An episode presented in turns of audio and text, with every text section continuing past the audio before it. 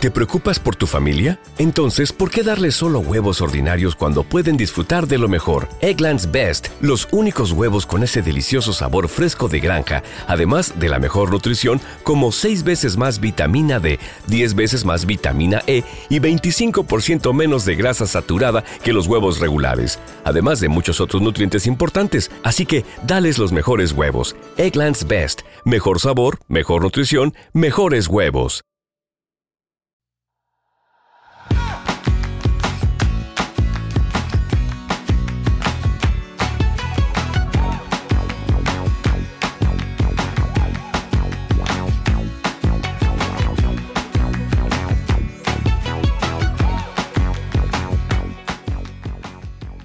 Hola, esto es Plug and Drive, un podcast de Milcar FM, en su capítulo 46 del 7 de febrero de 2020.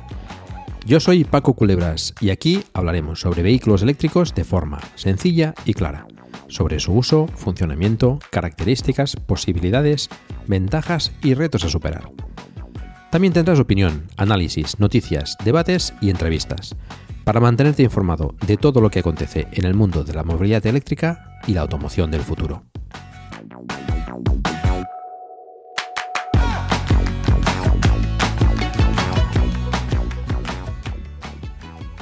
Bienvenidos a este capítulo un poco improvisado de Plug and Drive, donde hablaremos sobre el Model 3 eh, otra vez. Em, hace muy pocos días, eh, tres días, que ha, cumplido un año em, desde que lo retiramos del concesionario. Y creo que es interesante pues, hacer un poco de balance durante este año pues, de, cómo ha ido, de cómo lo vemos, si lo vemos igual que, hace un año, si vemos cosas buenas, cosas malas. Y, sobre todo pues, para la gente que, está interesada en, comprarse uno, está teniendo bastantes buenas, ventas y, creo que puede ser interesante pues, para muchas personas eh, esta valoración. No estoy solo, mm, he invitado a los sospechosos habituales, los que he podido liar así un poco así rápido. Eh, tengo conmigo a David Isasi, eh, compañero de la red de Melcar FM y que hace eh, tres podcasts en la red, Perspectiva sobre el mundo de la empresa, Proyecto Macintosh sobre evidentemente el Mac y Corriendo a Nueva York sobre, sobre bueno, entrenar para, hacer una, una, buena maratón en esa preciosa ciudad. Bienvenido David. Muy buenas noches, Paco, ¿qué tal? Muy bien, bueno, mm, súper recomendables los tres podcasts. Eh, ya os los he recomendado a alguno de ellos más de una vez aquí. Y, bueno, espero que David nos dé una perspectiva eh, pues eh, interesante de, de, su, de, su, de su Model 3 y de cómo lo ha ido viviendo. Tengo también... De todas maneras, he de, decirte y decir a todo el mundo que yo ahora me he convertido en un auténtico fanboy. ¿eh? A partir de ahí ya cada uno que tome mi opinión como considere. Pero vamos, yo ahora soy un fanático seguidor de la marca. bueno, eso, es, eso es un poco de spoiler. Ya, ya tendremos tiempo. Em, tenemos también a Lars Hoffman. También eh, ha venido a Plug and Drive en multitud de ocasiones. Em, él hace, realiza un, un canal de YouTube con sus hijos Tesla para Todos, sobre el mundo de Tesla, y un podcast eh, con Ignacio y con Rafael, eh, es Tesla, también sobre la experiencia de tener un, Tesla. También, pues, evidentemente recomendables eh, ambos. Mm, buenas noches, Lars. Buenas noches, Paco, y buenas noches, David. Y muchas gracias por invitarme aquí de nuevo. Siempre es un placer estar aquí en Plug and Try. Bueno, aquí estamos ya casi entre amigos, ¿no? Yo creo que mm, David ha empezado un poco eh, anunciando su balance. Bueno, yo creo que ya podemos cerrar el podcast y, y,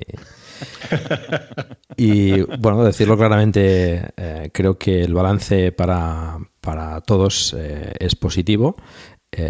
quizás hubiese sido interesante tener, tener a alguien aquí con balance negativo, pero bueno, mm, cuestan de encontrar, sinceramente. Para ponernos un poco en situación, también es interesante, creo, eh, recordar de dónde venimos, qué coche teníamos antes, para, para, ver cómo nos ha encajado el Model 3 en nuestras vidas. Eh, en mi caso, pues lo he comentado más o menos, tengo, tenía una Volkswagen Touran. Eh, David, tú tenías un Ford Yo Focus. un Ford Focus. Y Lars, un BMW Serie 3, ¿verdad? En un BMW Serie 3 sí, y además tenemos otro coche eléctrico que es el que conduce mi mujer, que es un BMW también, un i3, no porque tenemos especial afán por la marca, pero bueno, en, cada momento habíamos elegido por casualidad dos BMWs en ese, en ese caso. Bueno, yo diría que tenéis especial afición por el 3, quizás. Quizás es eso.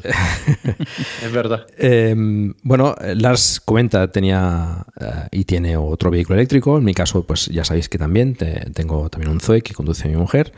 Y, es interesante la perspectiva de David, que pues que no había conducido hasta, hasta tener el Model 3 un vehículo eléctrico. Y bueno, pues iremos viendo también eh, ese, ese aspecto de, novedad del, del, vehículo eléctrico, si le ha encajado y si, y si ha resultado positivo, que bueno, mm, por lo que he comentado de momento parece, parece que evidentemente sí.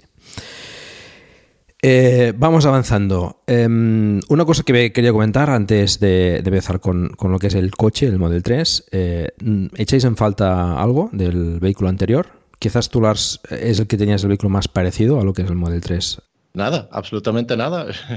lo, he estado pensando esa pregunta y, eh, bueno, aunque, aunque puedo criticar cosas del modo 3 y lo haremos a lo largo del programa, no hecho de menos absolutamente nada del, coche anterior. Eh, la verdad, no, no sé qué sería.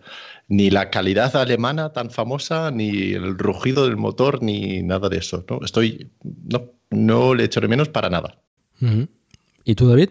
Pues eh, coincido plenamente con Lars. Yo, bueno, yo venía de un Ford Focus, pero daba también la casualidad que mi mujer conduce un monovolumen grande, familiar, un, gran, Ford Gran C+, que son de estos de siete plazas, diríamos un Model I, Model Y, eh, pero el Ford de toda la vida grande.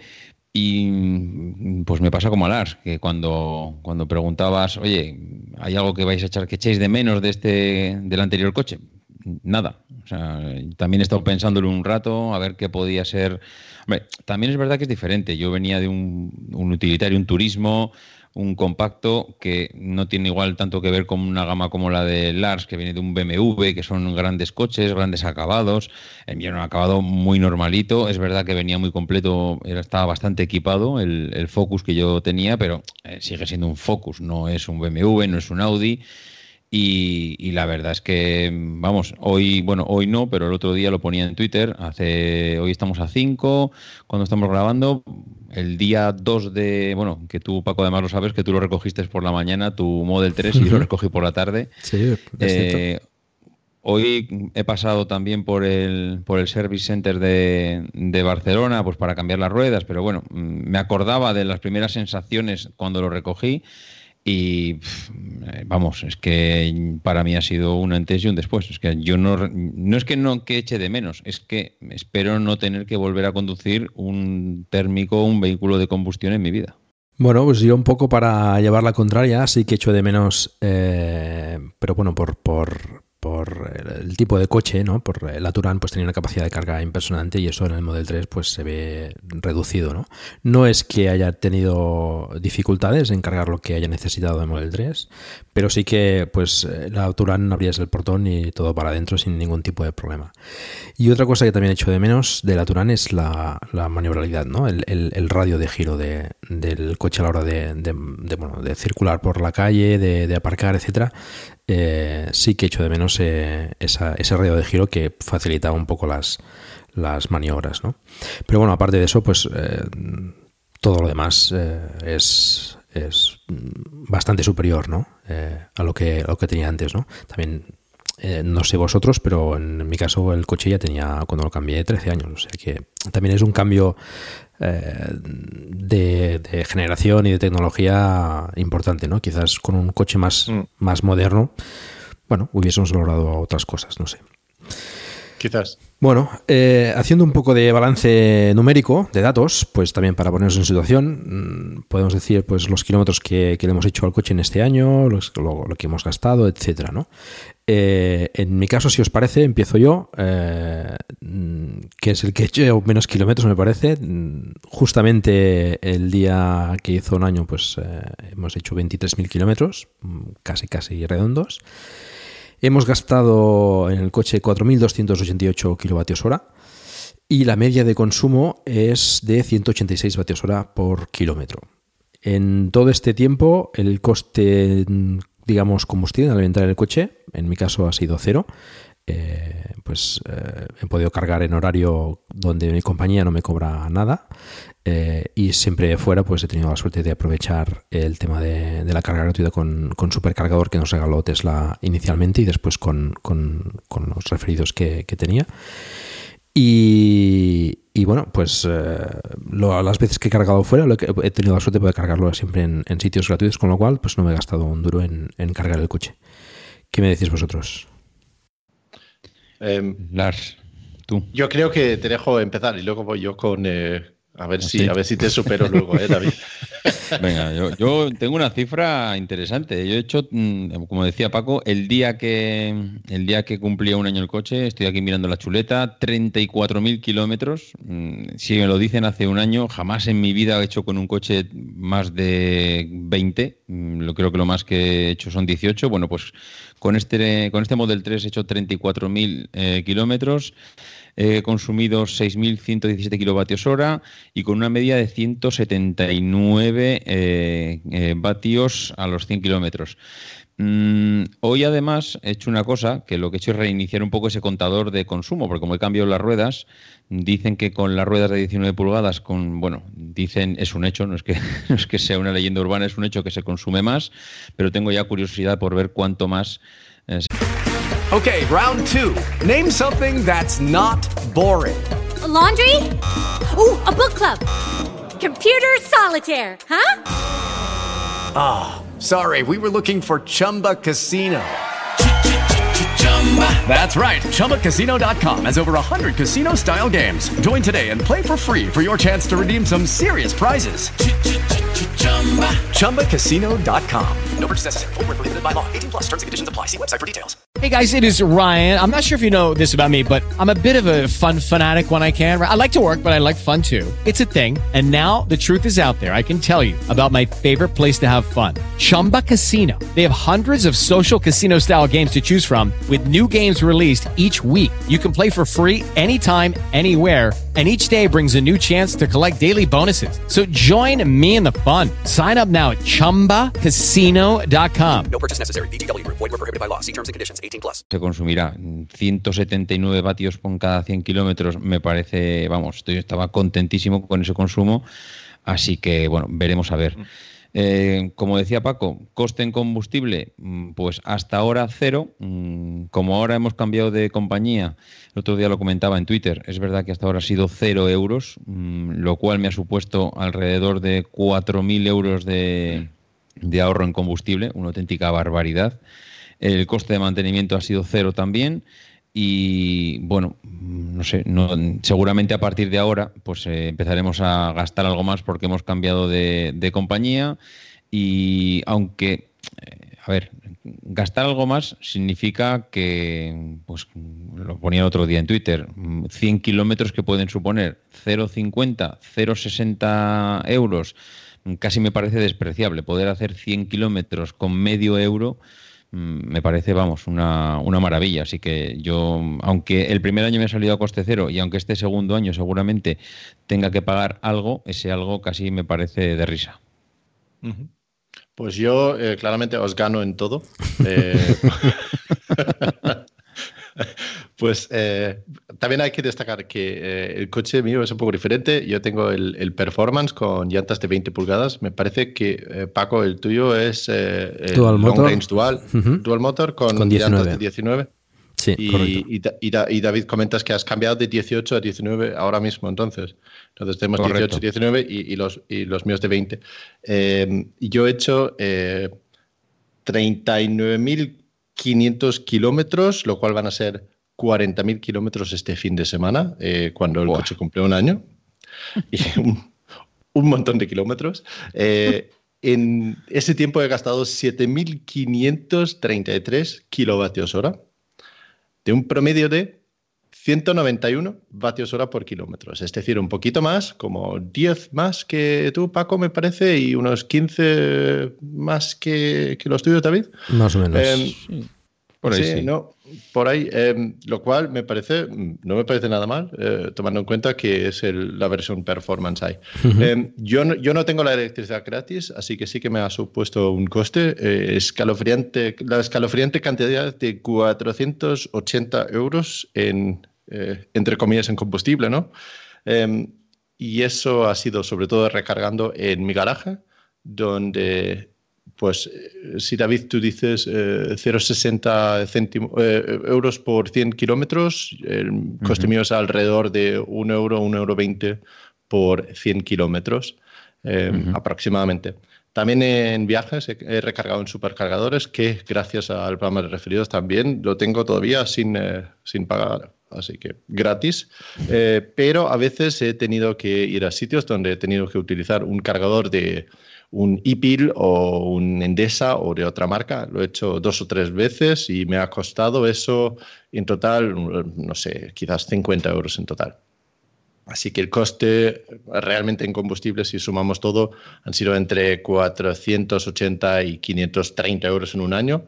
Si lo comparamos con lo que hubiera gastado en mi coche anterior, que gastaba entre 7,5 y 8 litros de diésel por cada 100 kilómetros, me ha supuesto un ahorro de 3.000, 4.000 euros en este año. Esto. Así que incluso pagando sin una tarifa nada especial, pues es un ahorro bestial luego.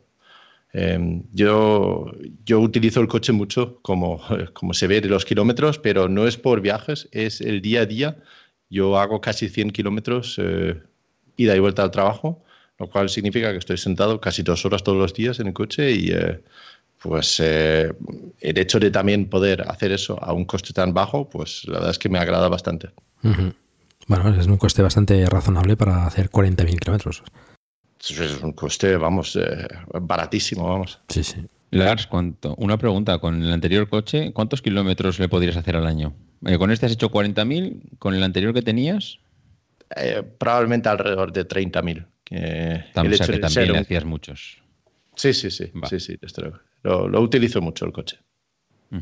Muy bien. Vale, bueno, esos son los números. Eh, cuadra un poco también el tema de, del consumo por el tema del, pues lo que han explicado las y David, eh, las llantas, en el caso de David las de 18, eh, aero, además, no sé si llevas los tapacubos puestos o... Sí, sí, los he llevado durante todo el año. De hecho, e-, era algo que cuando fui a recoger el coche iba con la idea de en cuanto llegue los quito.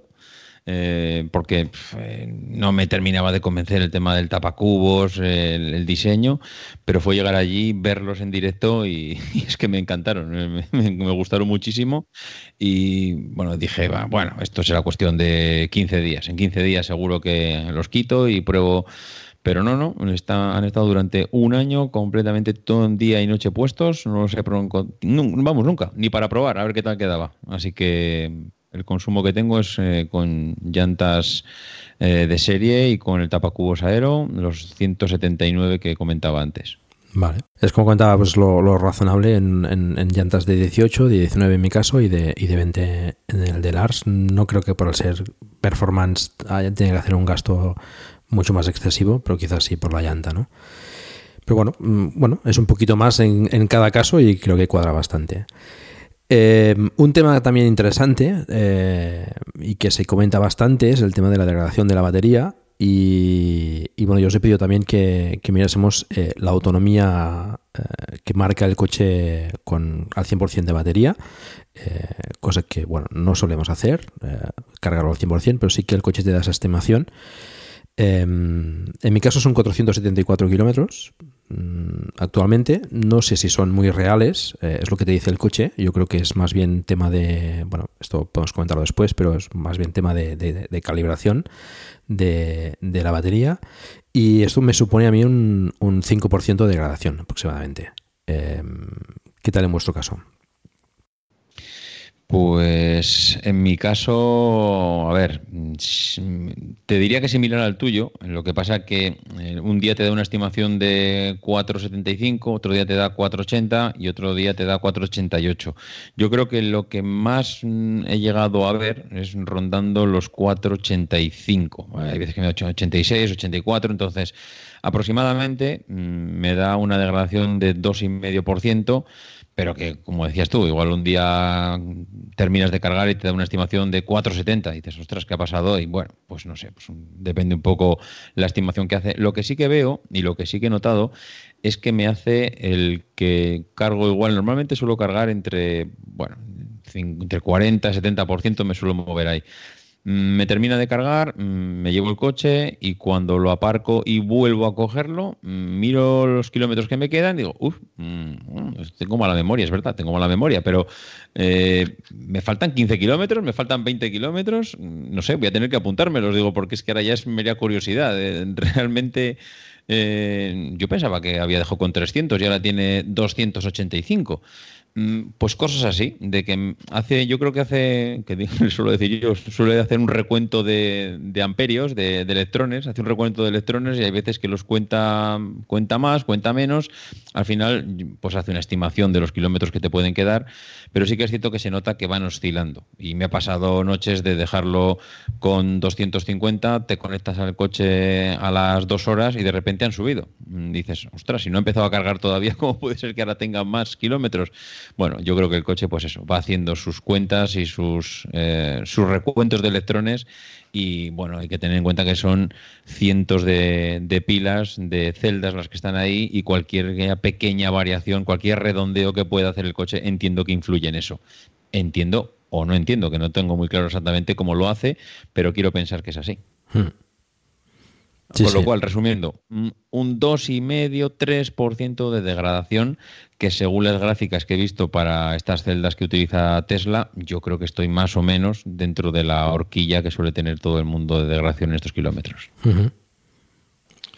¿qué me dices? Bueno, pues eh, yo sigo el tema bastante cerca por, interés del tema de baterías y yo utilizo una aplicación, se llama Tesla Stats para iOS eh, que te hace lo mismo que hace el coche cuando tú lo subes del todo para calcular cuánto autonomía tienes teóricamente, eh, te, lo, eh, te lo guarda después de cada recarga para así tener un gráfico con todos esos datos para así tener una estimación más, más concreto de, de, la degradación de la batería. Y eso me da que la evolución de la batería ha sido que de 0 a a 25.000 kilómetros, pues apenas había degradación. Luego se cayó bastante, eh, había un escalón de bajada en, después de un viaje donde lo he cargado un par de veces de 0 a 100, se, entiende que la batería se haya calibrado. Em, y así ha ido bajando hasta los 465 kilómetros, una degradación eh, notable, eh, de entre un 8 bueno, un 8% más o menos. Eh, luego, en, los en el último mes aproximadamente, he ido siguiendo las recomendaciones de José, que tiene un, em, un canal de YouTube, eh, Tesla Vlogs, donde da como consejos técnicos sobre Tesla. Muy recomendable, por cierto. Sí, sí, sí, desde luego. Y he seguido sus, eh, sus recomendaciones de cómo cargar y los hábitos de utilizarlo. Y a base de eso, realmente la cantidad de kilómetros han subido. Es decir, que de 465 kilómetros, que ha sido un punto donde estaba durante mm, casi 5.000 kilómetros, eh, más o menos constante, eh, ahora últimamente estoy cargando a 485 kilómetros. Entonces, eh, tiene más o menos la misma degradación que lo que comentas tú, David, entre un 2 y un 3%, utilizando ese método Judy was boring. Hello. Then Judy discovered chumbacasino.com. It's my little escape. Now Judy's the life of the party. Oh, baby, Mama's bringing home the bacon. Whoa. Take it easy, Judy. The Chumba life is for everybody. So go to ChumbaCasino.com and play over 100 casino style games. Join today and play for free for your chance to redeem some serious prizes. ChumbaCasino.com. No purchase necessary. Void where prohibited by law. 18 plus terms and conditions apply. See website for details. With the Lucky Land slots, you can get lucky just about anywhere. This is your captain speaking. Uh, we've got clear runway and the weather's fine, but we're just going to circle up here a while and uh, get lucky. No, no, nothing like that. It's just these cash prizes add up quick. So I suggest you sit back, keep your tray table upright, and start getting lucky. Play for free at LuckyLandSlots.com. Are you feeling lucky? No purchase necessary. Void where prohibited by law. 18 plus terms and conditions apply. See website for details. Eh, que, que, nos ha enseñado José, que no es más que cuidar la batería, cargar lenta, no cargar a más que 70%, siempre salir con la batería en caliente y todo eso. Pues eh, sí, eh, a, base de eso, pues yo veo que la degradación real de mi batería no supera el 3% ahora mismo.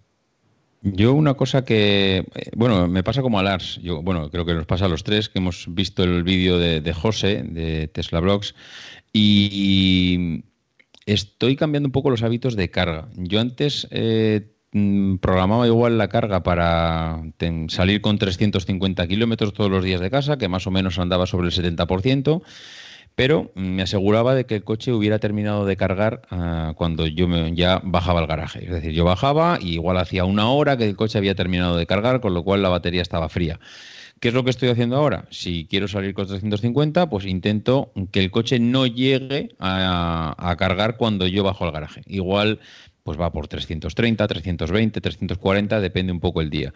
Con lo cual me aseguro que eh, cuando yo bajo, me da igual que no haya llegado a los 350, mm, lo voy a usar igual, aunque esté en 330, pero me aseguro que ha hecho una carga muy lenta, porque lo pongo que empiece a cargar a las 11 de la noche hasta las 7 de la mañana, que es cuando me suelo marchar aproximadamente, con lo cual son 8 horas que carga entre 6 y 7 amperios, que es en lo que le suelo poner, que es bajísimo, y eh, me, bueno, me carga hasta los 330, pero mm, como lo quito en justo en el momento que arranco el coche, la batería está caliente. Y entonces mm, me da la sensación de que tampoco había bajado mucho, ¿eh? no me había pasado como a ti, Lars, que había bajado mucho, pero sí que me da la sensación que he recuperado mm, algún kilometrillo por ahí suelto que, había. Y creo que José va muy bien encaminado en que cargas lentas y asegurarse que las baterías estén calientes cuando las utilizamos, creo que le va muy bien a la batería. Sí, sí, exactamente lo mismo. Yo tengo que hacer también, eh, tengo que poner en práctica esos consejos y, ver a ver si podemos recuperar parte de, esa degradación. Em, bueno, un saludo a José desde aquí. La verdad es que hace un trabajo magnífico con, sus investigaciones y, poniéndolas en, conocimiento del resto. ¿no? Es, eh, bueno, como decíamos, un canal bastante recomendable y que seguro que, os gustará. Em, todo este tema además ha ido variando en el tiempo, es decir, eh, eh, yo os he enseñado ahora también la, gráfica de, Tesla Stats, que lo, usamos los tres, y, en el tiempo, pues durante bastantes kilómetros eh, al inicio del coche, yo creo que hasta verano del año pasado, la degradación era, era cero, es decir, se mantenía siempre en la misma línea, y a partir de mm, cierta, cierta fecha, por alguna actualización, por no sé, porque esto creo que también ha influido en la forma en que Tesla ha actualizado los coches para, para seguramente eh, conservar mejor la batería, pues ha, ido haciendo estas variaciones, ¿no? Ha subido, ha bajado y es un tema bastante, bastante polémico. En todo caso, eh, pues eh, de los tres, yo todavía no he hecho este proceso de, de, cuidar la batería al extremo para, para poder subir esa, esa, esa, esa autonomía. Eh, el que tiene más recreación soy yo, 15% y también está dentro de, los márgenes que, se manejan, ¿no? Se dice que, puede bajar hasta un 10% el primer año y a partir de ahí pues va bajando de forma muy, muy, suave, ¿no? Bueno, veremos, a lo mejor tenemos que hacer otro capítulo dentro de un año a ver cómo, evoluciona el tema, ¿no? Pero en todo caso, pues la, la es, es bastante, bastante pequeña y la verdad es que no me preocupa en absoluto. No sé a vosotros, pero bueno, mm, he hecho los viajes igual y sin ningún tipo de problema. Bueno, hablando de viajes, avanzamos si os parece y hablamos un poco sobre la experiencia con el coche este, estos, eh, estos días, eh, bueno, este, estos meses. Eh, yo ya hice un capítulo con, con el viaje a Italia. vosotros habéis viajado también creo que mm, los tres hemos hecho viajes largos, quizás, eh, bueno, David creo que ha bajado bastante y las también, yo quizás no tanto. Eh, viaje largo he hecho el de, la Toscana, que os expliqué, como decía, en, el, en, un capítulo de Plug and Drive. Eh, hasta Bilbao, también en una quedada de, la V, y a Madrid, y bueno, mm, viajes por aquí cerca del Talebro, a, a Narbón, cosas así. ¿Vosotros qué, qué tal experiencia lleváis con, los viajes que en el Model 3? Pues a ver, eh, para mí la experiencia es espectacular, pero sí que es cierto que cuando empiezas con un vehículo eléctrico tienes que acostumbrar más que tú mismo, que ya has investigado y sabes cómo funciona esto porque te has preocupado en buscar mil informaciones por Internet, pues eh, un poco acostumbrar a la familia. Claro, me imagino que en el caso de Lars es diferente porque ya venía de un eléctrico, con lo cual la familia ya sabe que cuando conduces un eléctrico hay que cargarlo, tiene su autonomía limitada, no lo cargas en cualquier sitio. Pero, mm, claro, yo no. Y, claro, me daba, un poco, me daba un poco de vértigo el ponerme en marcha y que el coche se quedara, yo qué sé, colgado, sin, sin autonomía, que no tuviéramos batería suficiente. Y, pues, eh, al principio con un poquito de miedo. El miedo es verdad que se nos pasó rápido, porque gracias a los supercargadores de, Tesla, pues mm, a nada que te quieras mover un poco, siempre tendrás uno en ruta y podrás moverte. Nosotros, para aprovechar el coche y la supercarga gratuita que teníamos durante los primeros seis meses que nos dio Tesla en la compra, pues mm, hicimos un viaje por, yo digo media Europa, pero bueno, tampoco es media Europa, es mm, salir de Barcelona, eh, ir hasta, hasta Italia, ahí estuvimos en, Pisa, en Florencia, en Venecia y en Milán. Hicimos toda la parte norte, bueno, toda o gran parte de las ciudades del norte de Italia. Y de ahí nos marchamos a París y, en París luego bajamos a, hacia España, estuvimos en La Rioja, visitamos a la familia, estuvimos en Logroño y de Logroño otra vez para, para Barcelona. Con lo cual, en, en verano, solo en los 15 días que nos movimos, hicimos eh, 5.000 kilómetros, cerca de 5.000 kilómetros, que es un viaje, vamos, el, más el viaje más largo que hemos hecho jamás en familia. Eh, el resultado del viaje espectacular. Todo el mundo acabó contentísimo, emocionado, ni un solo problema de, de ansiedad de que no llegábamos, siempre todo calculadísimo. El navegador del coche siempre nos dijo perfectamente con la autonomía que podíamos llegar. Es verdad que en verano pues no tienes las inclemencias del tiempo, no suele llover, no suele haber tormentas ni grandes vendavales de viento, con lo cual no había grandes diferencias entre lo que nos decía el coche y lo que había luego en realidad. Así que para nosotros el viajar ha sido, bueno, y por España pues he estado de Barcelona, me he ido a Almería, eh, no sé, he estado en el País Vasco, he estado en Navarra, la verdad es que me he movido bastante y yo de reconocer que siempre que puedo, de hecho cuando en su día Paco me dijiste, hostia, ¿te animarías a ir a Ginebra? Digo, sí, sí, yo igual me lo puedo plantear, era complicado, pero desde luego si me iba, me iba con el coche, lo, tenía clarísimo, no... Y, es algo que dices, pero si te ha ido la cabeza, ¿cómo vas a ir a hacer un viaje? Pero si es que para mí los viajes han cambiado. Mm, antes, eh, un viaje era el rato rollo de las vacaciones. Es algo que tenías que pasar y que tenías que es un trámite para llegar hasta el destino. Y ahora para mí los viajes se han convertido en, un rato súper agradable y es algo más de las vacaciones. Es un bueno algo que disfrutamos muchísimo. Así que para mí la experiencia es súper positiva Lars. Pues eh, algo, parecido. Em, yo no estaba acostumbrado a viajar con un eléctrico tampoco, porque el ah, i3 que tenemos ni siquiera tiene carga rápida, jamás ha cargado fuera de casa. Es eh, ir al trabajo, volver, e ir a llevar a los niños al deporte, ir a hacer las compras y nada más. Jamás hemos viajado con ese porque realmente no es el propósito de ese coche y sería eh, más bien difícil. Su autonomía además es muy limitado. Y así que a pesar de tener el coche eléctrico desde hace cinco años, siempre hemos viajado con nuestro coche de diésel. Eh, sin embargo, no tenía miedo a esto, no, eh, no, no, me ha sorprendido cómo era. Em, eh, como tú dices, los, viajes, las vacaciones empiezan cuando te sientas en el coche, no cuando el coche llega al destino. Y eso ha sido un gran cambio, eh, porque con el eléctrico estás obligado a parar cada dos, tres horas, sí o sí es así.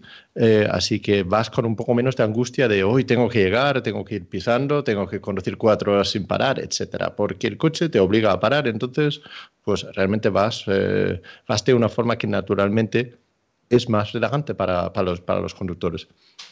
Eso por lo menos es la experiencia que tengo yo. Eh, yo he hecho muchos viajes siempre por, por la península, ¿no? Em, uno de los primeros era ir de Madrid a Pamplona y a la vuelta a Madrid en el mismo día, que era por un tema de trabajo, que eran casi 900 kilómetros eh, en un día, lo cual el coche ha hecho perfectamente. Iba yo a una reunión en Pamplona y en vez de coger avión o tren o otra cosa, pues digo, pues mira, cojo el coche y ya está. Eh, sin problemas ninguno. Luego hemos ido muchas veces de Madrid a San Sebastián, donde tenemos eh, familiares. Hemos ido varias veces ahí, parando siempre en Burgos, donde a pesar de que las supercargas eh, son gratis, la comida eh, cuesta más que la gasolina, pero lo disfrutas muy bien ahí en el Hotel Landa en Burgos. es parte del placer ahí. luego hemos ido a, a, Galicia, en concreto a Viveiro, en la costa norte de Lugo, donde solemos ir en verano también por tener familiares ahí. Eh, y el viaje así ha sido fácil en sí. Eso sí, en los viajes de este tipo siempre me preocupo de eh, tener un sitio donde cargar en destino. Y muchas veces, si no vas de hotel con cargador y eso, pues tienes que llamar a un parking o buscarte un poco la vida antes de eh, salir de viaje. Si haces eso, pues nunca he tenido problemas. Siempre he podido cargar. por ejemplo, en un viaje que hicimos de Madrid a San Sebastián y a la vuelta paramos en una casa rural en, en Soria entonces nos desviamos en Burgos, fuimos hacia Soria y era en, bueno, en, en Soria profundo, ¿no? Donde no hay supercargadores ahí. Hello, it is Ryan, and I was on a flight the other day playing one of my favorite social spin slot games on ChumbaCasino.com. I looked over the person sitting next to me, and you know what they were doing?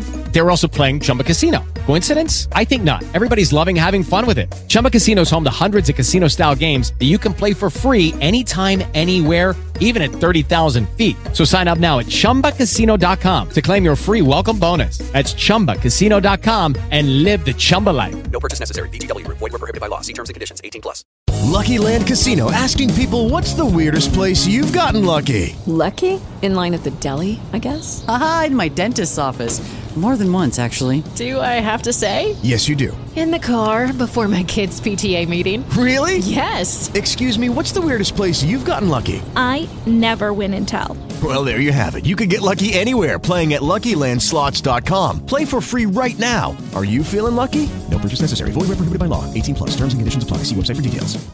Y para cargar ahí, pues lo único que teníamos que hacer era hablar con, eh, con el hotel eh, al lado de de, la casa rural, que también del mismo propietario, que si podíamos usar un enchufe normal para cargar durante la noche y parte del día siguiente antes de volver a Madrid. Y entonces, sin problema ninguno, hemos vuelto desde Soria a Madrid sin, sin parar a cargar otra vez.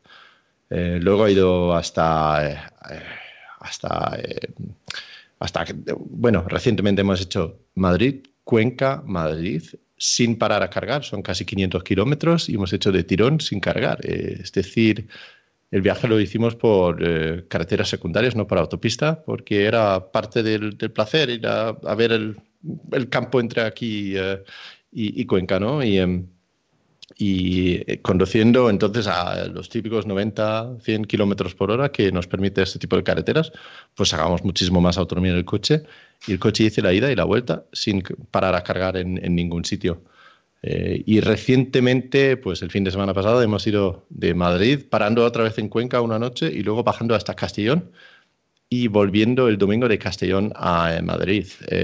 a la vuelta sí que hemos notado em, que aumentaba notablemente eh, el consumo porque había un viento muy, muy fuerte el fin de semana pasado y tenía un consumo promedio de 250 vatios hora por kilómetro, lo cual son, pues mira, 25 o 30% más de lo, de lo normal en ese tipo de, eh, de vía, ¿no? Y, no iba ni rápido ni rápido ni nada.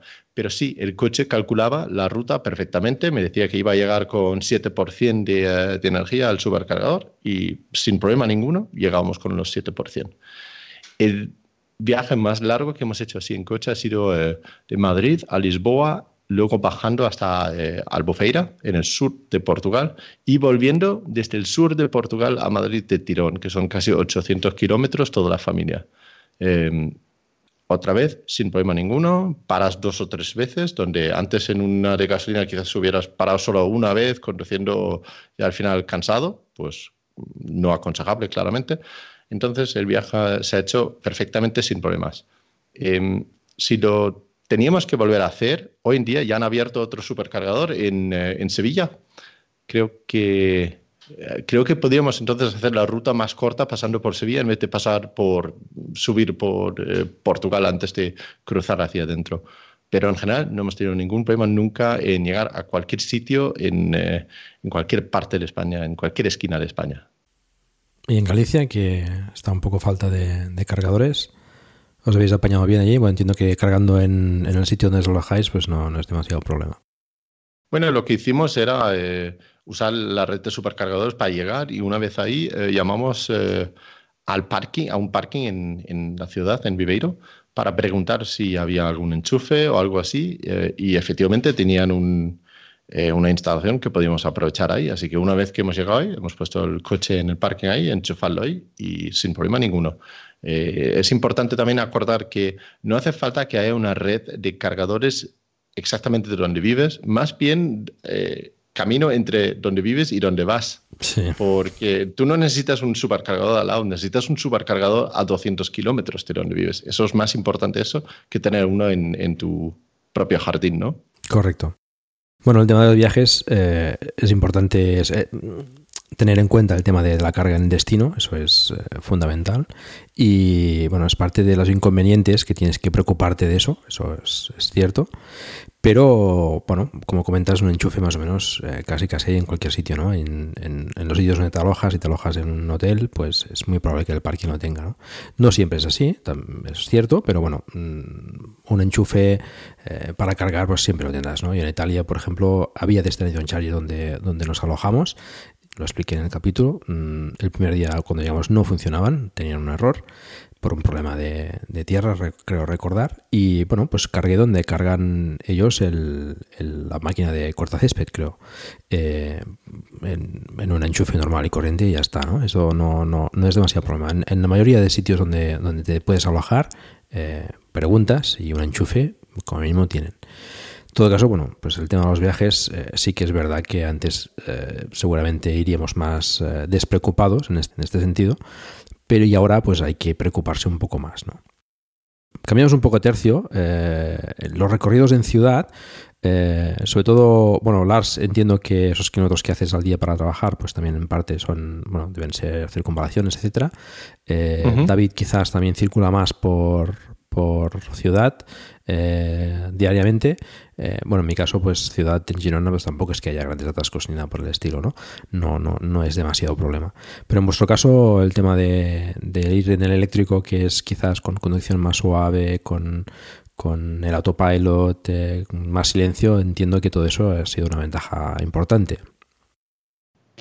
Sí, la verdad es que cambia totalmente. De ir amargado y estresado en el, en el atasco a ir tranquilo, pones el autopilot, mm, vas mirando además la cara de los conductores que te van pasando, que te van mirando, van curioseando en el coche, eh, van sorprendidos de por qué no llevas, claro, normalmente sueles apoyar igual la mano en la parte inferior del volante, con lo cual prácticamente no se ve.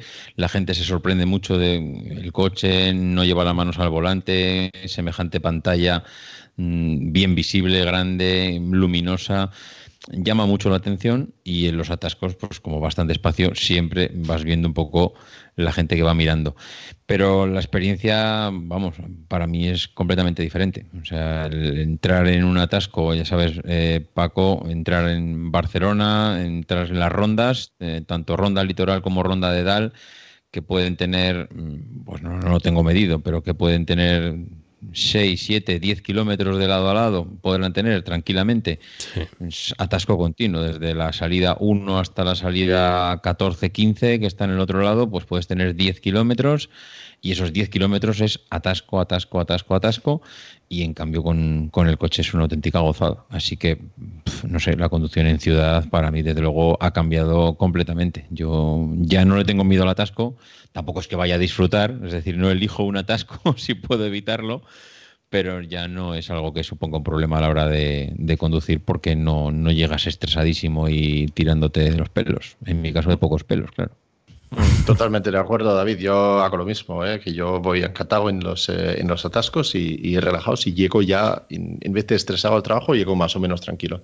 También en la ciudad es donde se nota muchísimo la contaminación acústica de los coches en general porque donde un coche de gran cilindrado que suene bien puede ser un placer, pues en ciudad no es nunca un placer. El ruido de motor es siempre molestia, solamente hay que ponerse al lado de cualquier glorieta a las 8 de la mañana entre, entre semana y verás que no hay nada placentero en ese ruido de, motor. ¿no? Entonces, eh, ir en el silencio de un coche eléctrico en... Eh, en la ciudad, pues, pues es un placer. Además, aquí no sé cómo es en Barcelona, pero en Madrid puedes aparcar en cualquier sitio, eh, a cualquier hora, sin limitación ninguna, lo cual es una grandísima ventaja, ¿no? Porque con cualquier coche térmico, pues tienes limitaciones de media hora, de hora, de dos horas y además pagando. Eh, Aquí, Lars, lo único por un inciso, creo que en Barcelona empieza el 1 de abril, creo que empieza el tema de la, de la zona de bajas emisiones. Y tengo curiosidad por ver un poco en cómo se transforma la ciudad, mm, ver un poco si a partir del 1 de abril el tema de que empiecen no puedan circular los coches con determinada etiqueta de no contaminación ver si se hace un poco la ciudad más fluida o no. En Madrid creo que ya tenéis experiencia con esto de hace ya años, con lo cual pues no notaréis mucho cambio, pero nosotros aquí en Barcelona sí que espero que a partir del 1 de abril haya, haya un cambio y, es algo además que desde que tengo un eléctrico lo noto y es el olor a contaminación. Antes me daba igual porque no lo, no lo notaba o no, bueno, no sé, no, no, no me paraba a pensar en ello pero en cambio ahora sí, ahora desde que conduzco un coche eléctrico, el ir en un atasco, esa es, mira, esa es la parte más negativa de los atascos, es la, el olor a contaminación, el olor a humo, a gasolina quemada, que cuando, eh, cuando no estás en un atasco pues no lo notas y ahora en cambio lo noto muchísimo. Y conozco gente que directamente cuando entra en Barcelona directamente cierra la ventilación del coche que no sé si hará mucho o hará poco, pero hay gente que directamente ya prefiere no respirar todo ese aire que viene de fuera hasta que no sale de la ciudad. Bueno, algo hará, algo hará. Supongo. Vale, el tema de la experiencia de la carga, bueno, lo hemos hablado un poco antes. Mm, David, comentabas que tú eh, estabas en el entorno del, entre el 40 y el 70%. Sí. Lars, ¿tú también qué sueles cargar? Yo, eh, pues hasta recientemente cargaba hasta 90% los días, además a 32 amperios ahí a tope. Va, enchufo por la tarde y ala, chute al coche porque quiero mis kilómetros listo para el día siguiente, hasta 90% y ya está. Pero bueno, eh, recientemente pues lo hago a carga lenta y exactamente igual que David, intento calcular el amperaje del coche para que no haya terminado, pero casi a la hora de salida del coche. Y bueno, no es menos cómodo, es además un experimento pues bien curioso para ver cómo funcionan las, eh, las baterías, ¿no? Para aprender un poco más que nada. En todo caso, la comodidad de llegar a casa y cargar, pues, eh, o sea, enchufar y, y, y, ya está. Bueno, aparte de calcular más o menos la, el tiempo de carga, etcétera, para, para, esto que comentas, Lars. Mm. Pero bueno, el hecho de, llegar, eh, enchufar y olvidarte hasta, hasta la mañana siguiente y no tener que pisar una gasolinera más, pues, a menos en mi caso, es bastante, bastante placentero, ¿no? Bueno, eh, ahí tengo yo un problema grave en casa y es que mi mujer enrolla el cable fatal del eh, cargador que tenemos y eh, es una gran discusión de cómo hay que hacer eso para que el día siguiente yo pueda enchufar bien, porque ya With lucky landslots, you can get lucky just about anywhere. Dearly beloved, we are gathered here today to. Has anyone seen the bride and groom? Sorry, sorry, we're here. We were getting lucky in the limo and we lost track of time. No, Lucky Land Casino, with cash prizes that add up quicker than a guest registry. In that case, I pronounce you lucky. Play for free at LuckyLandSlots.com. Daily bonuses are waiting. No purchase necessary. Void where prohibited by law. 18 plus. Terms and conditions apply. See website for details. It is Ryan here, and I have a question for you. What do you do when you win? Like, are you a fist pumper? A woohooer, a hand clapper, a high fiver. I kind of like the high five, but if you want to hone in on those winning moves, check out Chumba Casino. At ChumbaCasino.com, choose from hundreds of social casino style games for your chance to redeem serious cash prizes. There are new game releases weekly, plus free daily bonuses. So don't wait. Start having the most fun ever at ChumbaCasino.com. No purchase necessary. BGW. Void were prohibited by law. See terms and conditions. 18 plus. Enchufa de forma distinta. Su cable está, su puerto de carga está al otro lado del coche y... Uh, Bueno, eso es otro tema. Bueno, nos, en, nuestro caso también nos tenemos que combinar ¿no? para, para cargar eh, el Zoe o, o, el, o el Model 3. Nuevamente no suele ser el problema. ¿Y Paco, los cargáis los dos a la vez a veces? No, no, no. Mm, muy ocasionalmente lo hemos hecho, pero normalmente no. Nos, nos solemos combinar y sí que a veces, pues, eh, si mi mujer ha hecho un viaje a Barcelona y ha venido con la batería un poco pues justa y ha coincidido que yo también he hecho algún tipo de desplazamiento más largo, pues bueno, aquí nos hemos tenido que combinar un poco mejor y cargar un poco los dos y ya está. pero bueno, hay que reconocer también es un, bueno, tienes que calcularlo y planificarlo también eso, no, pero normalmente no suele ser problemas. Yo suelo cargar cada dos o tres días y mi mujer también, o sea que nos podemos combinar bien. No, no es demasiado problema eso. Nosotros cargamos eh, muchas veces los dos eh, por la noche a la vez. Eh, bueno, tenemos un garaje donde un coche puede aparcar delante de otro y los dos tienen, bueno, uno tiene un enchufe y el otro tiene el wallbox y ajustando la potencia del coche, pues se pueden perfectamente cargar los dos a la vez. Sí, sí, en nuestro caso también podemos hacerlo. Y, ya te digo, una vez lo hemos hecho, cargando pues menos potencia y ya está. Mm. Vale, el tema de aparcamiento, bueno, comentabas, por ejemplo, que, que en Madrid pues es pues una ventaja el poder aparcar los eléctricos sin ningún problema. Aparte del tema de la ventaja de poder cargar, eh, en Barcelona también es parecido, aunque en Barcelona creo que es, hay un límite de tiempo máximo para, aparcar. Aquí en Gerona igual, te son dos horas. Eh, puedes ir renovando, pero no, puedes aparcar y olvidarte ¿no? hasta, hasta que te vayas. Pero sí que eh, noto, yo no sé si es ya por, por, eh, por ser un coche pues de un precio elevado, que yo me vigilo bastante más donde aparco que, lo que hacía antes. ¿no? Con la Turán pues no tenía demasiados miramientos, siempre he vigilado un poco donde, donde aparcas y vigilar de que no te, pues, no te toquen el coche, cuando, abriendo las puertas, etcétera, y buscar sitios con más o menos amplitud. Pero con este coche tengo bastante más obsesión con este, con este tema. No sé si os pasa a vosotros. Sí, sí, totalmente, vamos. Yo estoy enfermo, enfermo. Las vueltas que puedo llegar a dar para encontrar el aparcamiento que me gusta. Sí, sí, sí, es así. Ahora, es un problemón aparcar. Y no es porque no haya sitio, sino porque si no me gusta, el otro está muy cerca, que él tiene una bola de remolque, cosas así. Bueno, no estoy solo. Avanzamos también un poco porque si no vamos a ir a, bastantes horas aquí.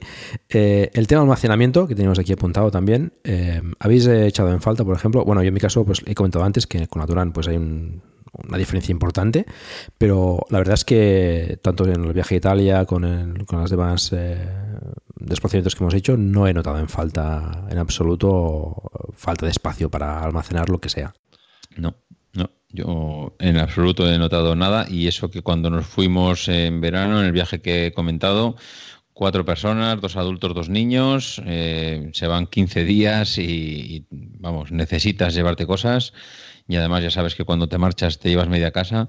Mm. Nosotros nos fuimos con una maleta gigante, tenemos la típica maleta no de, bueno, sí, de mano porque la coges con la mano, pero que es casi tan alta como tú, de esa que es, bueno, tremenda, la metimos en el coche.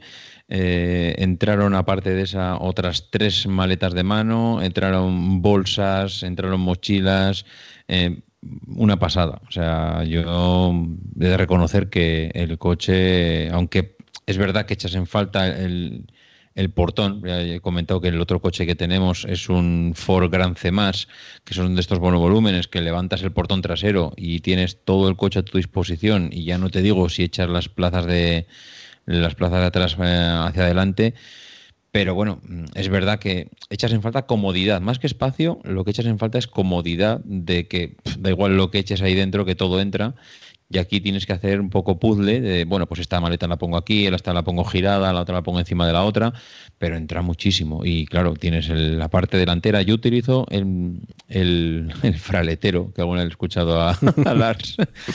Eh, utilizo el fraletero para todo lo que es la parte de cables, mm, triángulos, eh, antipinchazos, bueno, digamos todo eso que llevamos en los coches, que o, bien lo echas en la parte de atrás, en ese bajo fondo, sobre fondo que tiene el coche, o yo en cambio lo que hago es eso, lo utilizo pues para maletas o bolsas o lo que sea, y en cambio toda la parte de adelante, que no me gusta abrirlo, primero por el tema que es una chapa un poco más endeble, es aluminio y bueno, pues no es muy fuerte, entonces no me gusta abrirlo mucho.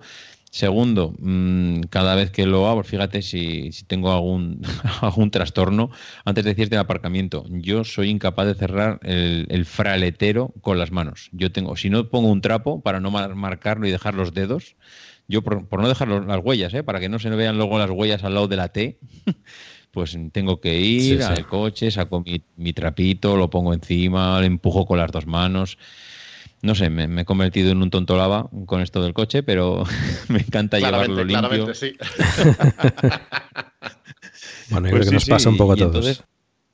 Sí, y ahora lo que hago es, pues, para, bueno, todos estos cables que no los utilizo, pero que hay que llevarlos porque nunca sabes lo que puede pasar, pues los, los llevo todo adelante. Y bueno, pues eh, en eso se ha convertido un poco esa experiencia. Bueno, es una buena opción. Yo vengo de un coche con menos maletero que, que, el Tesla Model 3, ¿no? Vengo de un Serie 3 de BMW que solo tiene cuatro puertas también y tiene menos apertura, menos espacio, así que, ¿qué voy a decir? Encantado con el espacio que tiene el coche, no me hace falta más. De hecho, es una buena limitación para no llevarnos la casa entera cada vez que salimos, así que no, me parece sobradísimo el espacio que tenemos. Sí, sí, es curioso porque es una de las cosas que se criticaban al principio, ¿no? Sobre todo en la boca de, carga.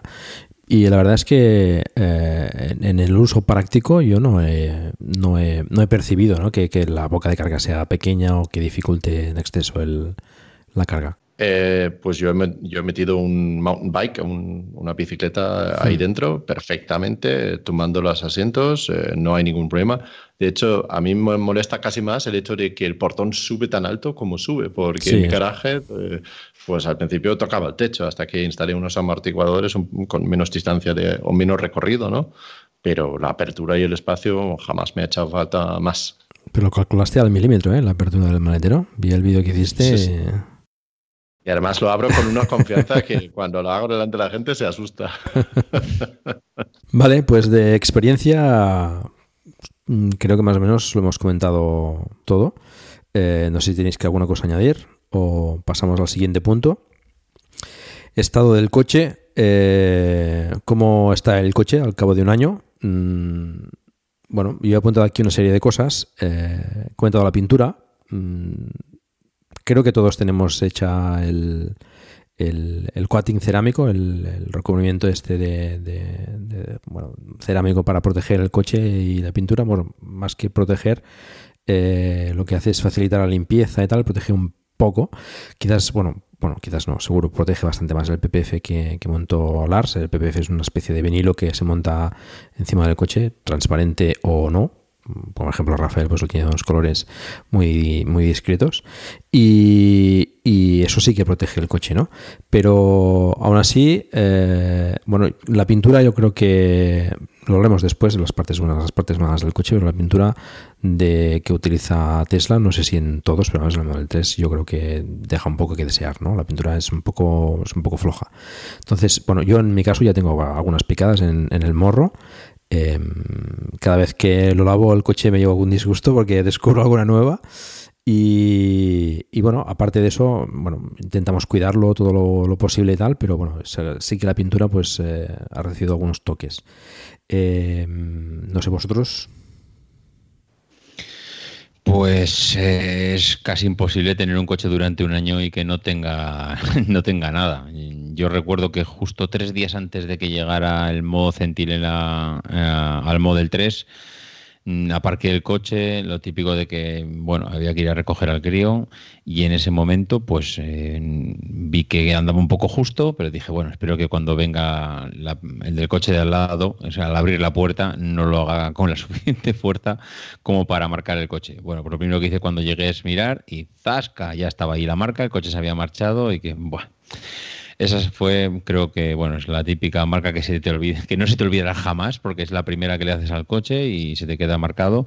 Así que, bueno, a partir de ahí, pues de esas, pero vamos, marcas que es insignificantes, ¿eh? Hablo de marca que como un pelo, o sea, nada, un mínimo, una pequeña picada que tengo por ahí.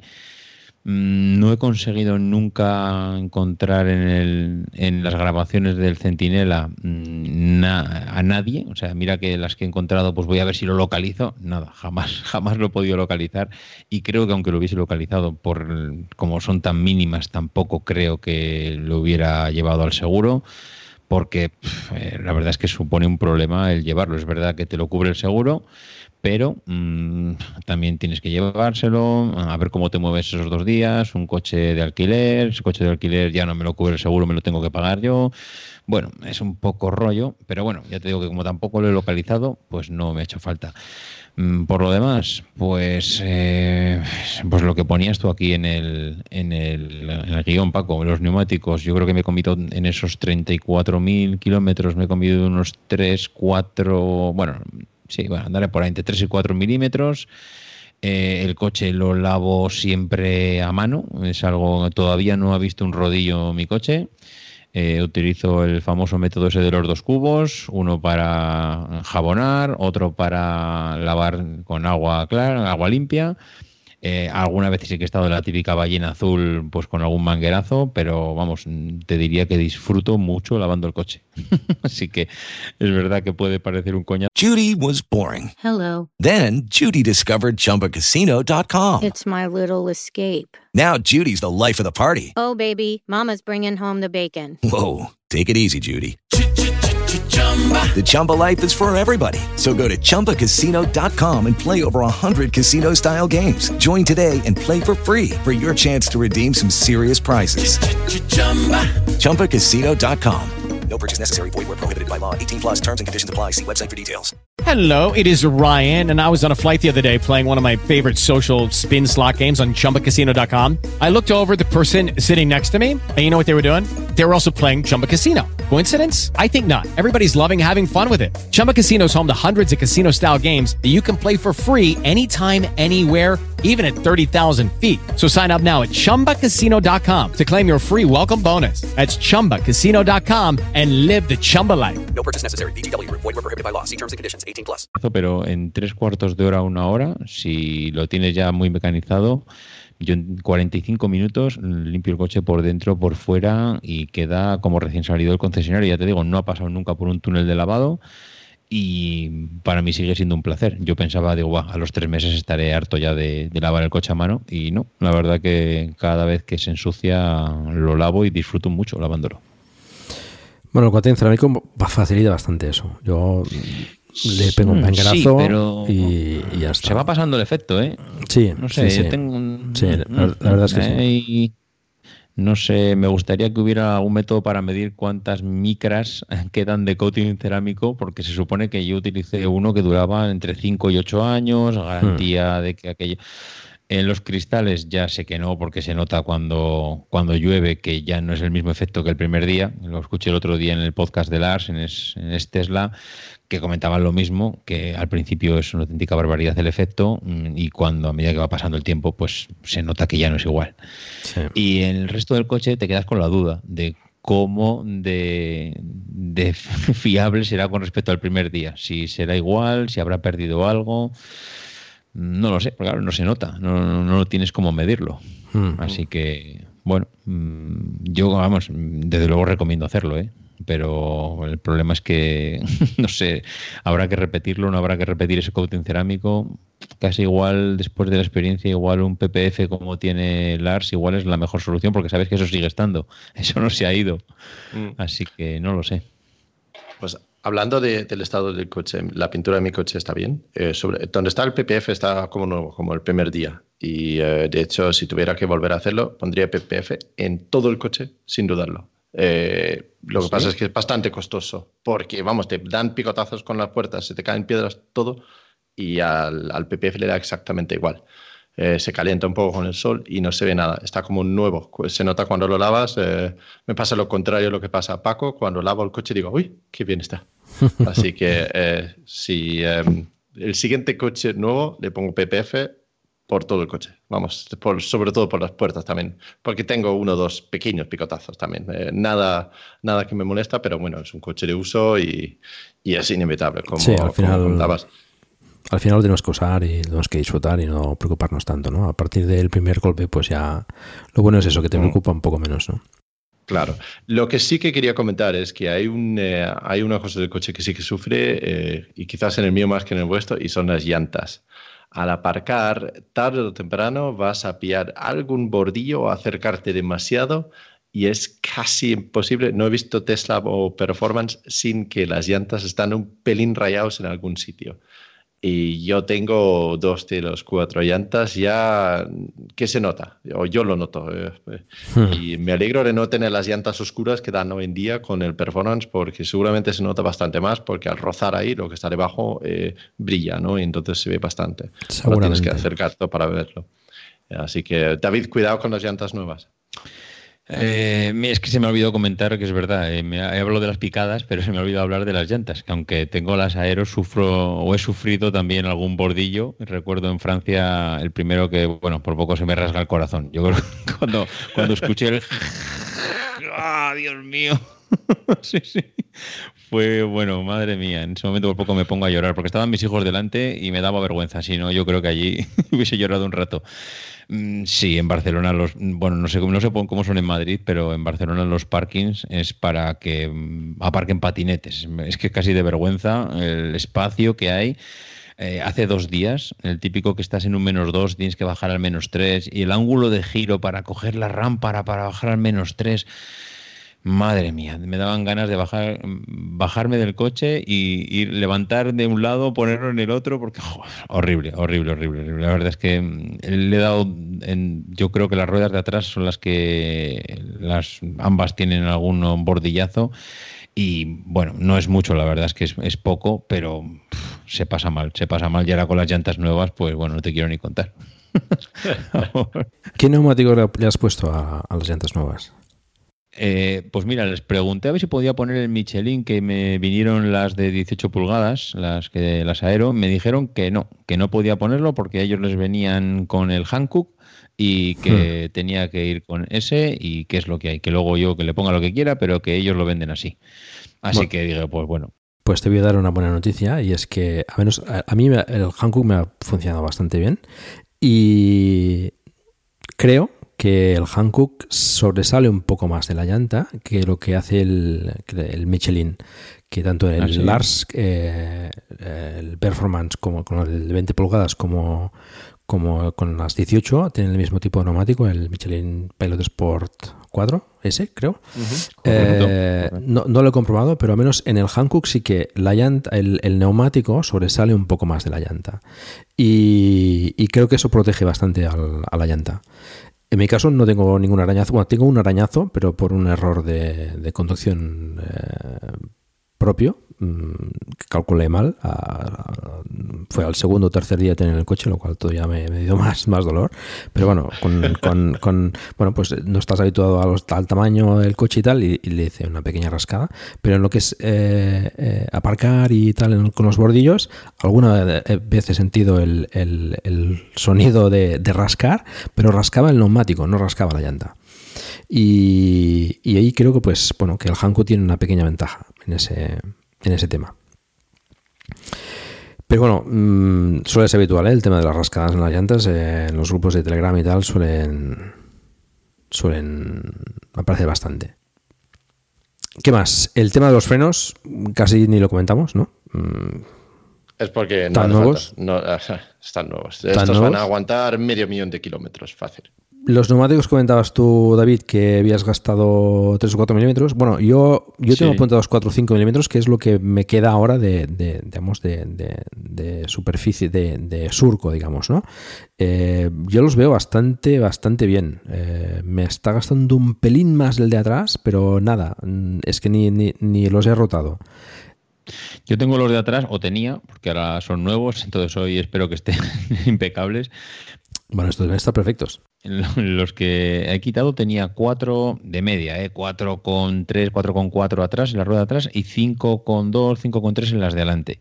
Eh, digo 3, 4 milímetros, no sé cuánto tenían las originales, supongo que 7, 8 milímetros es lo que tenían, con lo cual, bueno, calculo que sobre los 3, 4 milímetros en el peor de los casos es lo que se habrá gastado, que para 34.000 kilómetros, si quieres apurar los neumáticos hasta el límite, yo creo que le puedes hacer otros 30.000 kilómetros al coche tranquilamente. Luego ya cada uno pues sabe cuándo le gusta cambiarlos o no, pero 50, 60 mil kilómetros con esos neumáticos se pueden hacer. Es que yo creo que para la potencia que tiene el coche, eh, él no gasta neumáticos en exceso. Yo creo que el control de tracción que tiene, tiene el coche es fantástico y que ayuda precisamente a, pues eso, a, conservar entre comillas el neumático, ¿no? Porque bueno, la potencia que tiene, la salida que tiene, pues eh, el, algo neumático te gasta, ¿no? Con esas con esas aceleraciones, pero el control de tracción yo creo que, hace un trabajo bastante bastante bueno. Mm. Sí, yo estoy de acuerdo también porque eh, además el performance con, no sé si ya son 500 caballos después de varias actualizaciones de software eh, y con 40.000 kilómetros todavía me queda goma para otros al menos 10.000 kilómetros fácilmente. Eh, y el coche se ha conducido también con eh, soltura y con, eh, con, ganas a veces. Los he llevado a muchísimos eventos, he dejado a gente probarlo y siempre una de las cosas que hay que probar es un 0 a 100 en un coche así. Es inevitable, ¿no? Es mandatorio. Y divertido. Totalmente.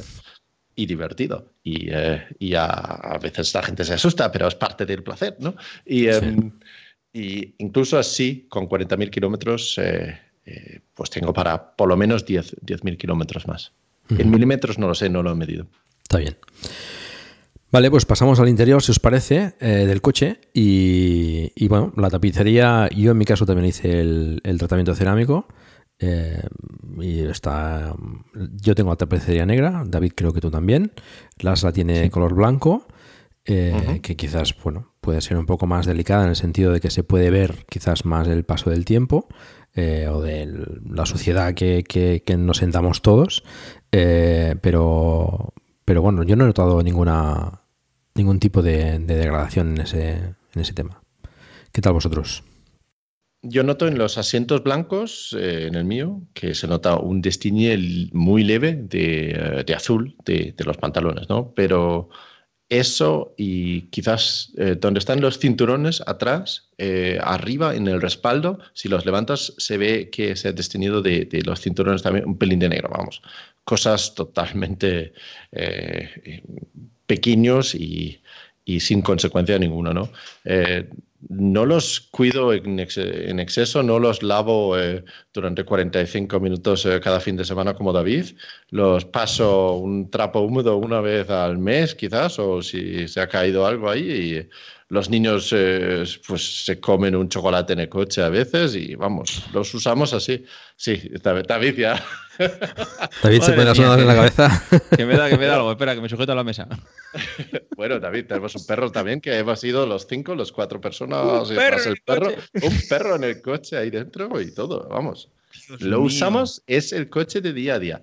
Y incluso así, si alguien, si yo no digo, mira, está un poco azul y mira aquí, la gente piensa que el interior es nuevo. Así, ¿eh? Sí. Pues yo sí que, bueno, en mi coche está prohibido comer, eso directamente. O sea, nada. O sea, ¿se puede comer? No. Casi, casi respirar también. Bueno, respirar con permiso, pero se puede. Hello, it is Ryan, and I was on a flight the other day playing one of my favorite social spin slot games on ChumbaCasino.com. I looked over the person sitting next to me, and you know what they were doing? They were also playing Chumba Casino. Coincidence? I think not. Everybody's loving having fun with it. Chumba Casino is home to hundreds of casino-style games that you can play for free anytime, anywhere, even at thirty thousand feet. So sign up now at ChumbaCasino.com to claim your free welcome bonus. That's ChumbaCasino.com and live live the Chumba life. No purchase necessary. VGW. Void were prohibited by law. See terms and conditions. 18 plus. It is Ryan here, and I have a question for you. What do you do when you win? Like, are you a fist pumper? a woohooer, a hand clapper, a high fiver. I kind of like the high five, but if you want to hone in on those winning moves, check out Chumba Casino. At ChumbaCasino.com, choose from hundreds of social casino style games for your chance to redeem serious cash prizes. There are new game releases weekly, plus free daily bonuses. So don't wait. Start having the most fun ever at ChumbaCasino.com. No purchase necessary. BGW. Void were prohibited by law. See terms and conditions. 18 plus. Comer, no. ¿Se puede beber? Por supuesto que no. ¿Se puede llevar un botellín de agua? Siempre cerrado, nunca abrirlo. O sea, es... Pero no lo cuido, ¿eh? No, la verdad que no. Bueno, si, vamos a Ginebra, iremos en mi coche, David. Mm, no, entonces no iré. No, la, verdad es que sí, sí, yo lo cuido mucho, yo lo cuido mucho. También es verdad que no los, cuando he dicho que estoy 45 minutos lavándolo, pero por dentro, mm, claro, si no comes, si no bebes, si no respiras, si no lo tocas, es muy difícil que se manche por dentro. Yo reconozco que los asientos están completamente nuevos. Eh, igual por dentro los asientos les suelo dar con un eh, con una PC que creo que vi en un vídeo de Saúl que iba con un cepillo para cuero, un cepillo que vendía en una tienda y están impecables. Igual le puedo dar una vez al mes. Mm, pero una vez al mes, cinco minutos, ¿eh? No te pienses que tampoco estoy ahí dándole dos horas. Mm, eh, no sé, para mí los asientos, hay gente que decía de las calidades que ostras, que no son tan la calidad, los acabados, no es, no es premium, para mí premium total. O sea, yo tengo los asientos después de un año, 34.000 kilómetros como el primer día. Eh, yo es verdad que los cuido. Las, por ejemplo, dice que siendo blancos y comiendo los chavales en el coche, los tiene perfectos como si fuesen nuevos, con lo cual yo creo que en ese sentido la calidad de los acabados por dentro es bastante buena. Me, vas a decir, David, que nunca has bajado un viernes por la noche con un cacho de pizza para jugar a, un videojuego en la pantalla eh, central con, tu hijo o algo así. ¿No? Madre mía, madre mía. No estaríamos en comisaría todos. bueno, yo creo que la tapicería Se, cuida bien, o sea, es decir, se limpia bien y, creo que puede pasar bastante bien el paso del tiempo. Lo que sí que noto yo es, bueno, alguna ruguilla, eso sí, de, bueno, pues del peso, digamos, de, la gente que se sienta, yo creo que, bueno, es, inevitable. Y, también lo que he notado en el interior, algún arañazo en, en, la consola central, esta de color piano, yo no le he puesto ningún vinilo ni nada, y algún arañazo tiene que es, bueno, ese, ese, esa textura o ese recubrimiento de color piano, pues bueno, se araña casi con, mirarlo, ¿no? Pues en mi caso mm, se, ha sido así. Yo, yo no tengo nada ahí. ¿Llevas eh, anillo de boda, quizás? Sí. Eh, eso es un objeto de metal que puede arañar ahí. sí, pero bueno, lo, llevo, a la izquierda, no, no. La verdad es que la zona de la guantera es eh, tiene un acabado que se, se marca muchísimo. Sí. Mm, a mí es la, la, parte que menos me convence porque no sé con qué se marca, es simplemente con que roces un poco con las piernas, ya se queda una línea, una cosa así. Pero bueno, mm, el resto, yo la verdad es que no he notado tampoco nada así grave. Hmm. Bueno. Y tema de ruiditos y crujidos y esas cosas, ¿qué? ¿Cómo, cómo vais? Mm, yo pues sí que eh, eh, grillos y cosas así en el interior, nada. En el interior absolutamente nada. Tuve un problema con un plástico que hay junto con el retrovisor exterior derecho que se había soltado un poquito y cortaba el viento y, se notaba. Cuando ibas a 120, pues se oía un poco más de viento de ahí. Y vino el, Ranger, el, Texas Ranger, ¿no? Y eh, me lo sustituyó y ya, perfecto. Y nada, ningún ruido, nada molesto, nada que cruje, nada, en absoluto. Yo no he tenido nada desde que lo compré, la verdad. No he notado alguna. Una vez pues, me pareció ir un pequeño grillo eh, detrás de la puerta, pero nada, yo creo que debía ser alguna pieza.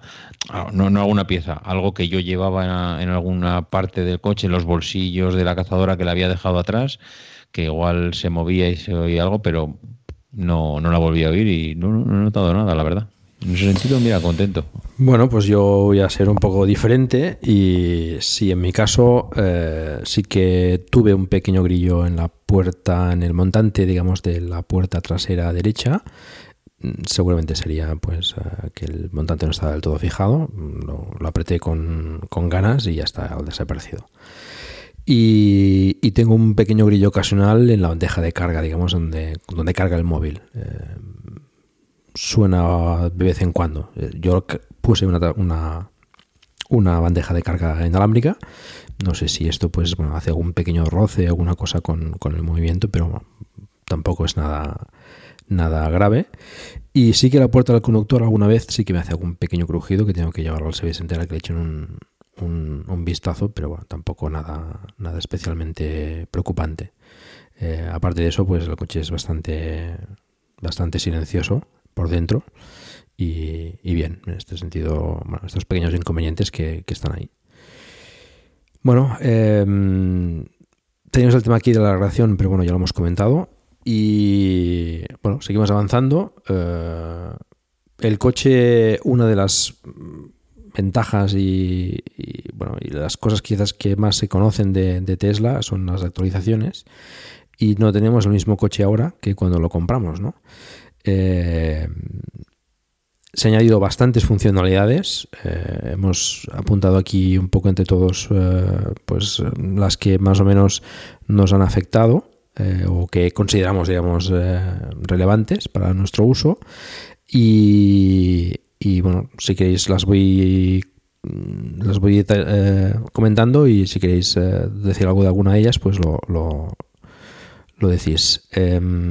El modo centinela quizás es una de las más importantes. Eh, no lo teníamos cuando, cuando cogimos el coche y ahora pues el coche con las cámaras, las ocho cámaras, bueno, no con las ocho, pero eh, con cuatro actualmente. De hecho, la primera actualización fue con tres y ahora, y ahora añadieron la, la, cámara trasera. Pues vigila, vigila los alrededores. Esto es, bueno, es tranquilizador. Mmm, que el coche, pues cuando está aparcado solo, pues eh, sepas que, que, más o menos graba, ¿no? Así que, pues lo hace en base a eventos y bueno, en algún caso eh, quizás no, no grabe todo exactamente, pero bueno, tranquiliza saber que está ahí. Pues a mí esa actualización eh, ahora es tan fundamental que no me acuerdo cómo vivíamos sin ello antes. Hmm. Porque ahora al aparcar en la calle, si se me ha olvidado enchufar el USB, me da, me da los nervios. ¿No? Sí. Si por lo que sea lo he quitado, ya digo, madre mía, ¿cómo voy a dejar este coche sí. sin, que, sin que lo vigile nada? Parece que como si lo hubieses dejado abierto. Sí, sí. Sí, la verdad es que tranquiliza mucho el hecho de que, de que esté vigilando ahí. Tenemos la conducción con un solo pedal, también es un cambio importante. Yo creo que a la hora de conducir, pues eh, el coche prácticamente con el pedal del acelerador puedes eh, pues, acelerar, lógicamente, y también detener el coche y es bastante placentero, bastante cómodo, sobre todo en, ciudad, conducir así. Eh, tenemos los famosos eh, YouTube y Netflix y... ¿Qué más? Eh, no los uso mucho. ¿Qué más había? ¿Cómo se el, llama? el, Twitch. Es... El Twitch, hombre. el Twitch, sí, correcto. Y bueno, los juegos que, que bueno, pues está bien. Eh, alguna vez he mirado alguna cosa en Netflix cuando estabas, por ejemplo, esperando a, a que saliese mi hijo de, de, algún, de algún evento o alguna cosa. Bueno, está ahí. A la hora de cargar, pues también tienes ahí a disposición pues un, una forma de entretenimiento, ¿no?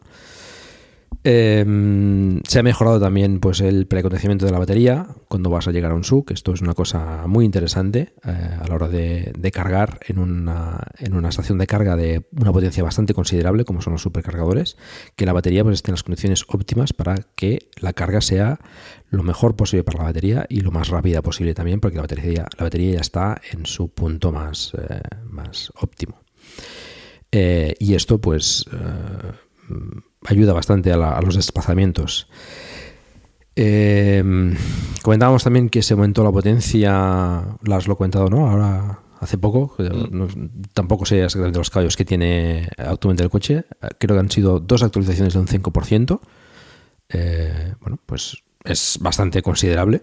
Se supone. Eh, seguramente midiéndolo, lo notas. Eh, la emoción que, que, da el coche es exactamente lo mismo que el hmm. primer día. Yo sobre mi cuerpo no noto diferencia entre sí. eh, 480 caballos o los dos veces 5% eh, que se ha añadido. Correcto. Ahí, pero sí, sí. cronometrando, se supone que sí. Sí, sí, es despreciable. Mm. Eh, el autopilot también ha mejorado, pues ahora nos permite hacer pues, el, navegar en autopilot que te puede pues, eh, salir incluso de, de las eh, de autopista, eh, te permite adelantar, etcétera. Bueno, falta que todavía pues que las, la normativa europea ayude un poco más a hacerlo de forma más desatendida. Ya llegará. Espero. Y también el tema del convocar, ¿no? El summon, que, bueno, pues no sé si lo habéis usado mucho vosotros, el hecho de, de Yo no tengo. mover el coche con... Ah, es verdad que tienes el autopilot. Bueno, Los pobres somos así. Yo lo he usado alguna vez, pero tampoco tampoco es una cosa que haya usado mucho, ¿eh? Yo sí. La plaza de parking que tengo en el trabajo, eh, cuando llego primero y se pegan mucho, pues para eh, no entrar así muy forzado por la puerta, pues saco el coche con el summon y, y, me monto en el coche así. Y la verdad es que lo uso varias veces a la semana. Ahora bien, el summon avanzado, donde se supone que te pones en el otro lado del supermercado y llamas al coche y te viene a buscar como un perrito, pues eso no lo he usado. Eso da un poco de, da un poco de yuyo, ¿eh? hacer, hacer esa prueba. Bueno. Sí. Ahí entra también las restricciones europeas, que Sí. eh, la limitación que tenemos aquí es que es más que nada es una, una muestra de la tecnología, más que algo práctico realmente por el momento. Sí, sí. No, tampoco es una cosa que no sé si usaría mucho, ¿no? En casos muy puntuales, ¿no? Eh, pues no sé, está lloviendo a, a cántaros y tengas, no tengas paraguas y quieras que el coche te venga a buscar. Bueno, podría ser interesante, pero tampoco es Eh, nada otro mundo. Eh, que, te venga a buscar el coche, seguramente habrá, como dices tú, en ocasiones donde pueda venir bien y otras no tanto. Pero que en algún momento pueda recibir el coche una actualización y que llegues a un sitio, te bajes del coche y él se vaya a aparcar solo y a buscar aparcamiento, ahí le lanzaré el dinero a la cara y lo más y me lo ponga, me pida lo que me pida. O sea, es que tiene que ser una, vamos, tiene que ser una locura el poder bajarte del coche y que él se vaya a aparcar solo, como si quiere estar siete veces dando vueltas a la manzana y que tú puedas hacer tus cosas, aprovechar el tiempo mientras el coche está buscando aparcamiento. Eso sí que me parece ciencia ficción. Que Lars entiende de ciencia ficción. Yo me, yo me río porque me imagino tu cara, David, cuando sales luego y ves dónde ha aparcado y dices, yo jamás hubiera aparcado aquí, que estás muy, muy cerquita de este coche que está al lado, que además tiene la puerta toda pegada. Bueno, suele ser bastante conservador ¿eh? a la hora de aparcar. Pero sí que en determinados sitios eh, te puede ahorrar bastante tiempo eh, el hecho de que el coche aparque solo, porque eh, en, algunas circunstancias puedes estar bastante, bastante rato buscando aparcamiento. Bueno, ¿qué más? limpia parabrisas es una cosa que, bueno, podrían haber usado un sensor de, de limpia parabrisas, pero han preferido usar la, inteligencia artificial del coche, las cámaras, ha mejorado, la verdad es que ha mejorado bastante en las últimas actualizaciones y es más usable. Em, el modo perro y el modo acampada, mm, bueno, ya sabéis, eh, cuando dejáis el coche, pues eh, podéis dejar la climatización, para, en el caso de que tengáis un, animal de compañía ahí en el, coche, o por ejemplo acampéis en el coche y dormáis dentro del coche, pues mantener una, una temperatura adecuada. Yo sí que he utilizado el modo perro para eh, cuando estás en, un supercharger y entras a comer y dejas el perro en el, coche, mientras el coche está cargando y, así usas ese modo, así el, eh, la temperatura es correcta y además tienes el, dibujito ahí en la pantalla diciendo que no, no rompan las ventanas, por favor. No, para, para los que tenéis eh, perro, pues es, es, es muy útil. Sí, sí. Em, la supercarga pues se ha aumentado a los 120, de los 120 a los 150 kilovatios que, que tienen actualmente los superchargers. Esperemos que tengamos pronto los, los V3 con, con, esos 250 teóricos. A ver, a ver qué. Eh, la carga se ha aumentado a 200, 250 eh, kilovatios, puede ser, en CCS. 200, 200 me parece. ¿200? Sí, creo que sí. Está también el navegador Chromium, que pues, permite pues, navegar de una forma bastante más fluida que, lo que hacíamos eh, anteriormente con, con, la otra versión. Y bueno, la vinculación de la llave con un perfil, con lo cual si entras con, con, un, un teléfono concreto, pues ya te, te, sitúa el volante, el, asiento, etcétera, a tu, a tu posición. Eso también es bastante, bastante eh, cómodo. El Joe Mode, que lo que hace es, bueno, los sonidos que, que se emiten de autopilot, etcétera, pues los hace de forma un poco más contenida. Eh, yo ya me he acostumbrado y tampoco noté demasiada diferencia, pero bueno, siempre es agradecer que no sea tan, tan, tan fuerte, sobre todo si tienes a los niños durmiendo atrás o... Yo con el Joe ya no despierto a mi mujer cuando tengo que desactivar el autopilot. Antes sí, antes se quejaba y tenía que conducir yo manualmente, vamos, en vez de, en vez auto, vamos, eh, como la edad Como los salvajes, como los salvajes. Para eso se, para eso se creó, ¿no? Que, creo que fue un usuario llamado Joe lo que lo pidió precisamente por eso. Eh, tenemos el karaoke, no sé si lo habéis usado. Yo lo probé, vi las canciones que había y, y no lo he vuelto a usar más. ¿Sí? ¿Lo habéis usado? Sí, sí, sí. En, en, viajes con los niños, sí, sí, claro, claro. Está bien. Ahí vamos todos cantando a veces, sí, sí, para entretenernos. Está bien. Nosotros ya lo hemos utilizado varias veces en viaje y con los niños nos lo pasamos en grande. Lo que pasa es que notamos que hay poca variación de las canciones iniciales. Ya no, no, no, cambian mucho. Es lo que Esa es la pena, pero sí. sí, ya le hemos dado uso. Está bien. Mm. Eh, tenemos también el horario de salida programada, con lo cual pues le dices a qué hora quieres, a qué hora quieres salir y el coche pues eh, te, climatiza el, habitáculo justo a la hora para salir y también te carga eh, el coche a al porcentaje que tú hayas pedido para esa hora. Funciona así así. pero bueno, es un avance. Eh, los controles de voz también han aumentado bastante, creo que están trabajando más intensivamente en este tema y creo que pueden todavía avanzar bastante más. ¿Qué tal eh, los funcionan ahora? Porque inicialmente funcionaban bastante mal. Sí, ahora, bien, ahora bien. Pues para mí Eh, siguen igual de mal. ¿eh? Yo he ¿sí? probado esta mañana un par de veces y navegar a... pf, no entiendo este comando. Vale, venga, vale. Hasta luego. Funciona mejor si dices quiero, quiero navegar a. O quiero, escuchar a. a. Sí. Sí, sí. No sé si Pues es una mala traducción mañana. o qué, pero funciona mucho mejor. Prueba, prueba, a ver. Vale, vale, probaré. Yo tengo el coche en inglés y funciona, es impecable. Vamos, eh, es digo, diferente, ir sí. a un sitio o ponme la canción tal, o búscame ese cantante, o llama a Pepe, o lo que sea. Nunca falla. Sí, ¿eh? Jamás. Y si- bueno, entiendo que si tienes el, el coche en castellano, si hablas en inglés no lo entiende. O sí, o, el- o aunque hables... O da igual, es que claro, No, yo lo tengo en eh, castellano, pero si mañana le hablo en inglés, eh, ¿lo entendería? No. Eh, El coche entiende el idioma que tú tienes El idioma que está configurado. configurado. eh, sí, eso es. Vale, vale. Vale, ¿qué más? Eh, descubrir o comer, no sé si lo habéis usado. Yo lo probé, pero la verdad es que no, nunca me acuerdo de, de utilizarlo. O suelo ir a sitios que ya. que ya Yo lo he usado y, perdón, yo lo he usado y me ha recomendado sitios para comer que no me han gustado. Vale, bueno, pues es bueno saberlo. Que no es eh, una recomendación eh, muy recomendable, la redundancia. No. Yo por eso no lo he usado, porque le tengo pánico a donde me lleve. Ya. Así que he preferido no usarlo. Yo suelo, yo prefiero buscarlo yo, es decir, cuando voy a un sitio, pues eh, a la hora, por ejemplo, de buscar un hotel o lo que sea, pues me gusta, me gusta buscarlo yo y ver diferentes opciones y, y a la hora del restaurante es igual. Pero bueno, ahí está. Eh, teóricamente te, te propone sitios en los que otros usuarios de Tesla han estado ahí, eh, con lo cual, bueno, debería ser una recomendación, digamos, en base a, ciertos criterios, digamos, eh, correctos, pero bueno, no sé, a la hora de verdad quizás no, no funciona del todo, del todo bien.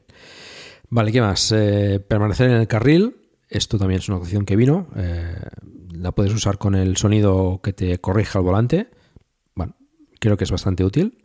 Hay gente que le molesta que le toquen el volante, por ejemplo, que, que, que- que te incorporen el carril automáticamente. Yo creo que es un poco desconcertante al principio, pero bueno, creo que es útil.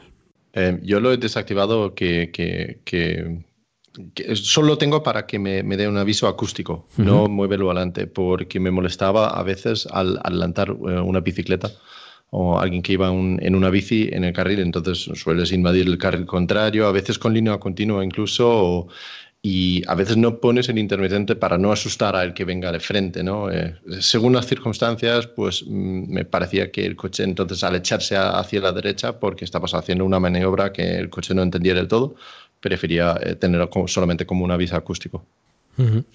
Yo lo tengo de las dos maneras, yo con el aviso y con la corrección del volante. Y es verdad que cuando él corrige, hay veces que es un- te llevas hasta un poco susto, eh, te- que notas que el coche no va donde tú estás pensando que tiene que ir. Y, pero a mí me ha enseñado una- a, a conducir más con el intermitente. Eh, yo antes no utilizaba mucho los intermitentes, sobre todo no tanto en, en giros a 90 grados en, en ciudad, que entonces sí, porque tienes que marcar, pero cuando igual vas en carretera, te vas a cambiar de carril, yo antes no lo utilizaba tanto y en cambio el coche me ha obligado a utilizar el intermitente, porque si no lo utilizas, él te corrige y te mantiene, hombre, a no ser que hagas un giro muy bestia, que entonces el coche no hace nada, pero si, si no haces un giro bestia y quieres cambiar de carril en cuando vas en carretera, mm, el coche te pita y te corrige. Entonces mm, he aprendido a usar más los intermitentes y bueno, a mí en principio me gusta así. Bueno, yo creo que sí que hace una, una funcionalidad de, de educación en el sentido, ¿eh? de, de- de- de ayudarte pues, a, a usar más el intermitente. Yo también me he dado cuenta de que, que lo uso más. Yo, yo lo solía usar, pero sí, depende de qué, pues eh, noto que, que- que me corrige menos últimamente, digamos. Eh, bueno, y más o menos estas son las actualizaciones. Bueno, hay más cosas, algunas mo- más o menos importantes, pero bueno, las que digamos que, que afectan más a- al uso diario vienen a ser estas. No sé si me dejo alguna, pero bueno, mm, está. Tengo apuntado aquí que más por venir. La verdad es que esperamos el FSD, el Full Self Drive, sé si la conducción autónoma total llegará algún día. Algunos apuntan a 10 años, yo apunto un poco menos. Y veremos a ver, a ver qué, pero, pero bueno, tiene que venir. Yo lo único comentar que, Paco, me parece curioso como antes te comprabas un coche y el momento que sales del concesionario ya estás solo tú con tu coche y aquí te compras un coche y Tesla te acompaña durante todo el tiempo de la vida del coche porque seguirás recibiendo actualizaciones, seguirán monitorizando tu batería porque es algo que se comenta mucho en los grupos de Telegram y es mm, me ha bajado la capacidad de carga, ahora cargo más lento, cargo más rápido. Antes comentábamos mm, el tema de la, de la autonomía que tenía el coche. Yo estoy convencido, que creo que Lars también lo está, que hubo un momento en que Tesla con una actualización modificó mm, algo en el tema de los criterios de autonomía o en los coeficientes o los algoritmos que utiliza para decir la autonomía que tiene el coche. Es decir, mm, Tesla está monitorizando los coches y las baterías y el uso que le damos y la salud que tiene continuamente. Y hay veces que seguramente no nos guste lo que haga y habrá veces que nos venga muy bien por las actualizaciones y que de repente de 120 pasamos a 150 kilovatios y posiblemente mm, pues a lo largo de este año en algún momento llegará a España 250 kilovatios la, la potencia de carga, es decir, no estás como antes solo ante el peligro en el momento que tú sales del concesionario, sino que te estás monitorizado y estás acompañado por el fabricante, que creo que es una gran ventaja porque, vamos, eh, ha pasado un... Oh, oh, ¿Necesitas ayuda? En O'Reilly Auto Parts te ayudamos. ¿Necesitas algún consejo? Te aconsejamos. Nuestros profesionales en autopartes están siempre disponibles para ayudarte a encontrar lo que necesites. Excelente servicio al cliente es solo una de las ventajas que ofrece O'Reilly Auto Parts. Los profesionales en autopartes. Oh, oh, oh, Auto Parts año y la lista de cosas que nos ha dado Tesla durante todo este tiempo es increíble. Yo creo que yo por lo menos ni lo soñaba que nos pudieran dar todo esto cuando lo compré. Así que vamos, desde mi punto de vista es una pasada. Sí, Sí, sí, si os fijáis, pues bueno, hemos enumerado unas cuantas cosas y esto ha sido solo en un año. Yo estoy convencido de que Tesla tiene muchísimas más cosas guardadas y que las va liberando poco a poco porque eh, hay cosas por mejorar, por supuesto, cosas que quizás no sean tan complicado de hacer, pero que bueno, que necesita ir eh, guardando eh, cartuchos en la recámara para poder ir dándonos esta, esta sensación, ¿no? Que a veces quizás que sea un poco casi adictiva, ¿no? Ahora, por cierto, pues llevamos un tiempo sin, sin actualización, está a punto de caer otra y, bueno, estamos acostumbrados a eso, ¿no? Es decir, mm, bueno, el coche evoluciona y, se va adaptando a, nuevas circunstancias y cosas que quizás no, teníamos eh, en pensamiento cuando lo compramos. Y eso creo que es una parte muy, muy positiva del coche. Y bueno, pues hablando, si os parece, de partes positivas, pues eh, comentamos eh, el tema de aspectos positivos del coche y después los negativos. Y, ¿Os parece? Vale. Eh, bueno, pues aspectos positivos que vemos un poco entre todos, si, si os parece, los vamos comentando. Eh, yo tenía apuntado aquí la conducción, mm, lo hemos hablado muchas veces. La conducción es, eh, es otra cosa, es, es una finura en, en, la dirección, una suavidad a la hora de, de acelerar, de acelerar de forma progresiva tanto las, por ejemplo, con el i3 como yo con el Zoe tenemos coches eléctricos, son diferentes el i3 y el, y el Zoe, el i3 es bastante más potente, pero eh, la conducción de Tesla, eh, la conducción es, bueno, es, es diferente, la verdad es que la progresión que tiene de, aceleración de todo es, es una cosa que está muy bien conseguida y que conducir, pues eh, creo que te devuelve un poco el placer, ¿no? De conducir.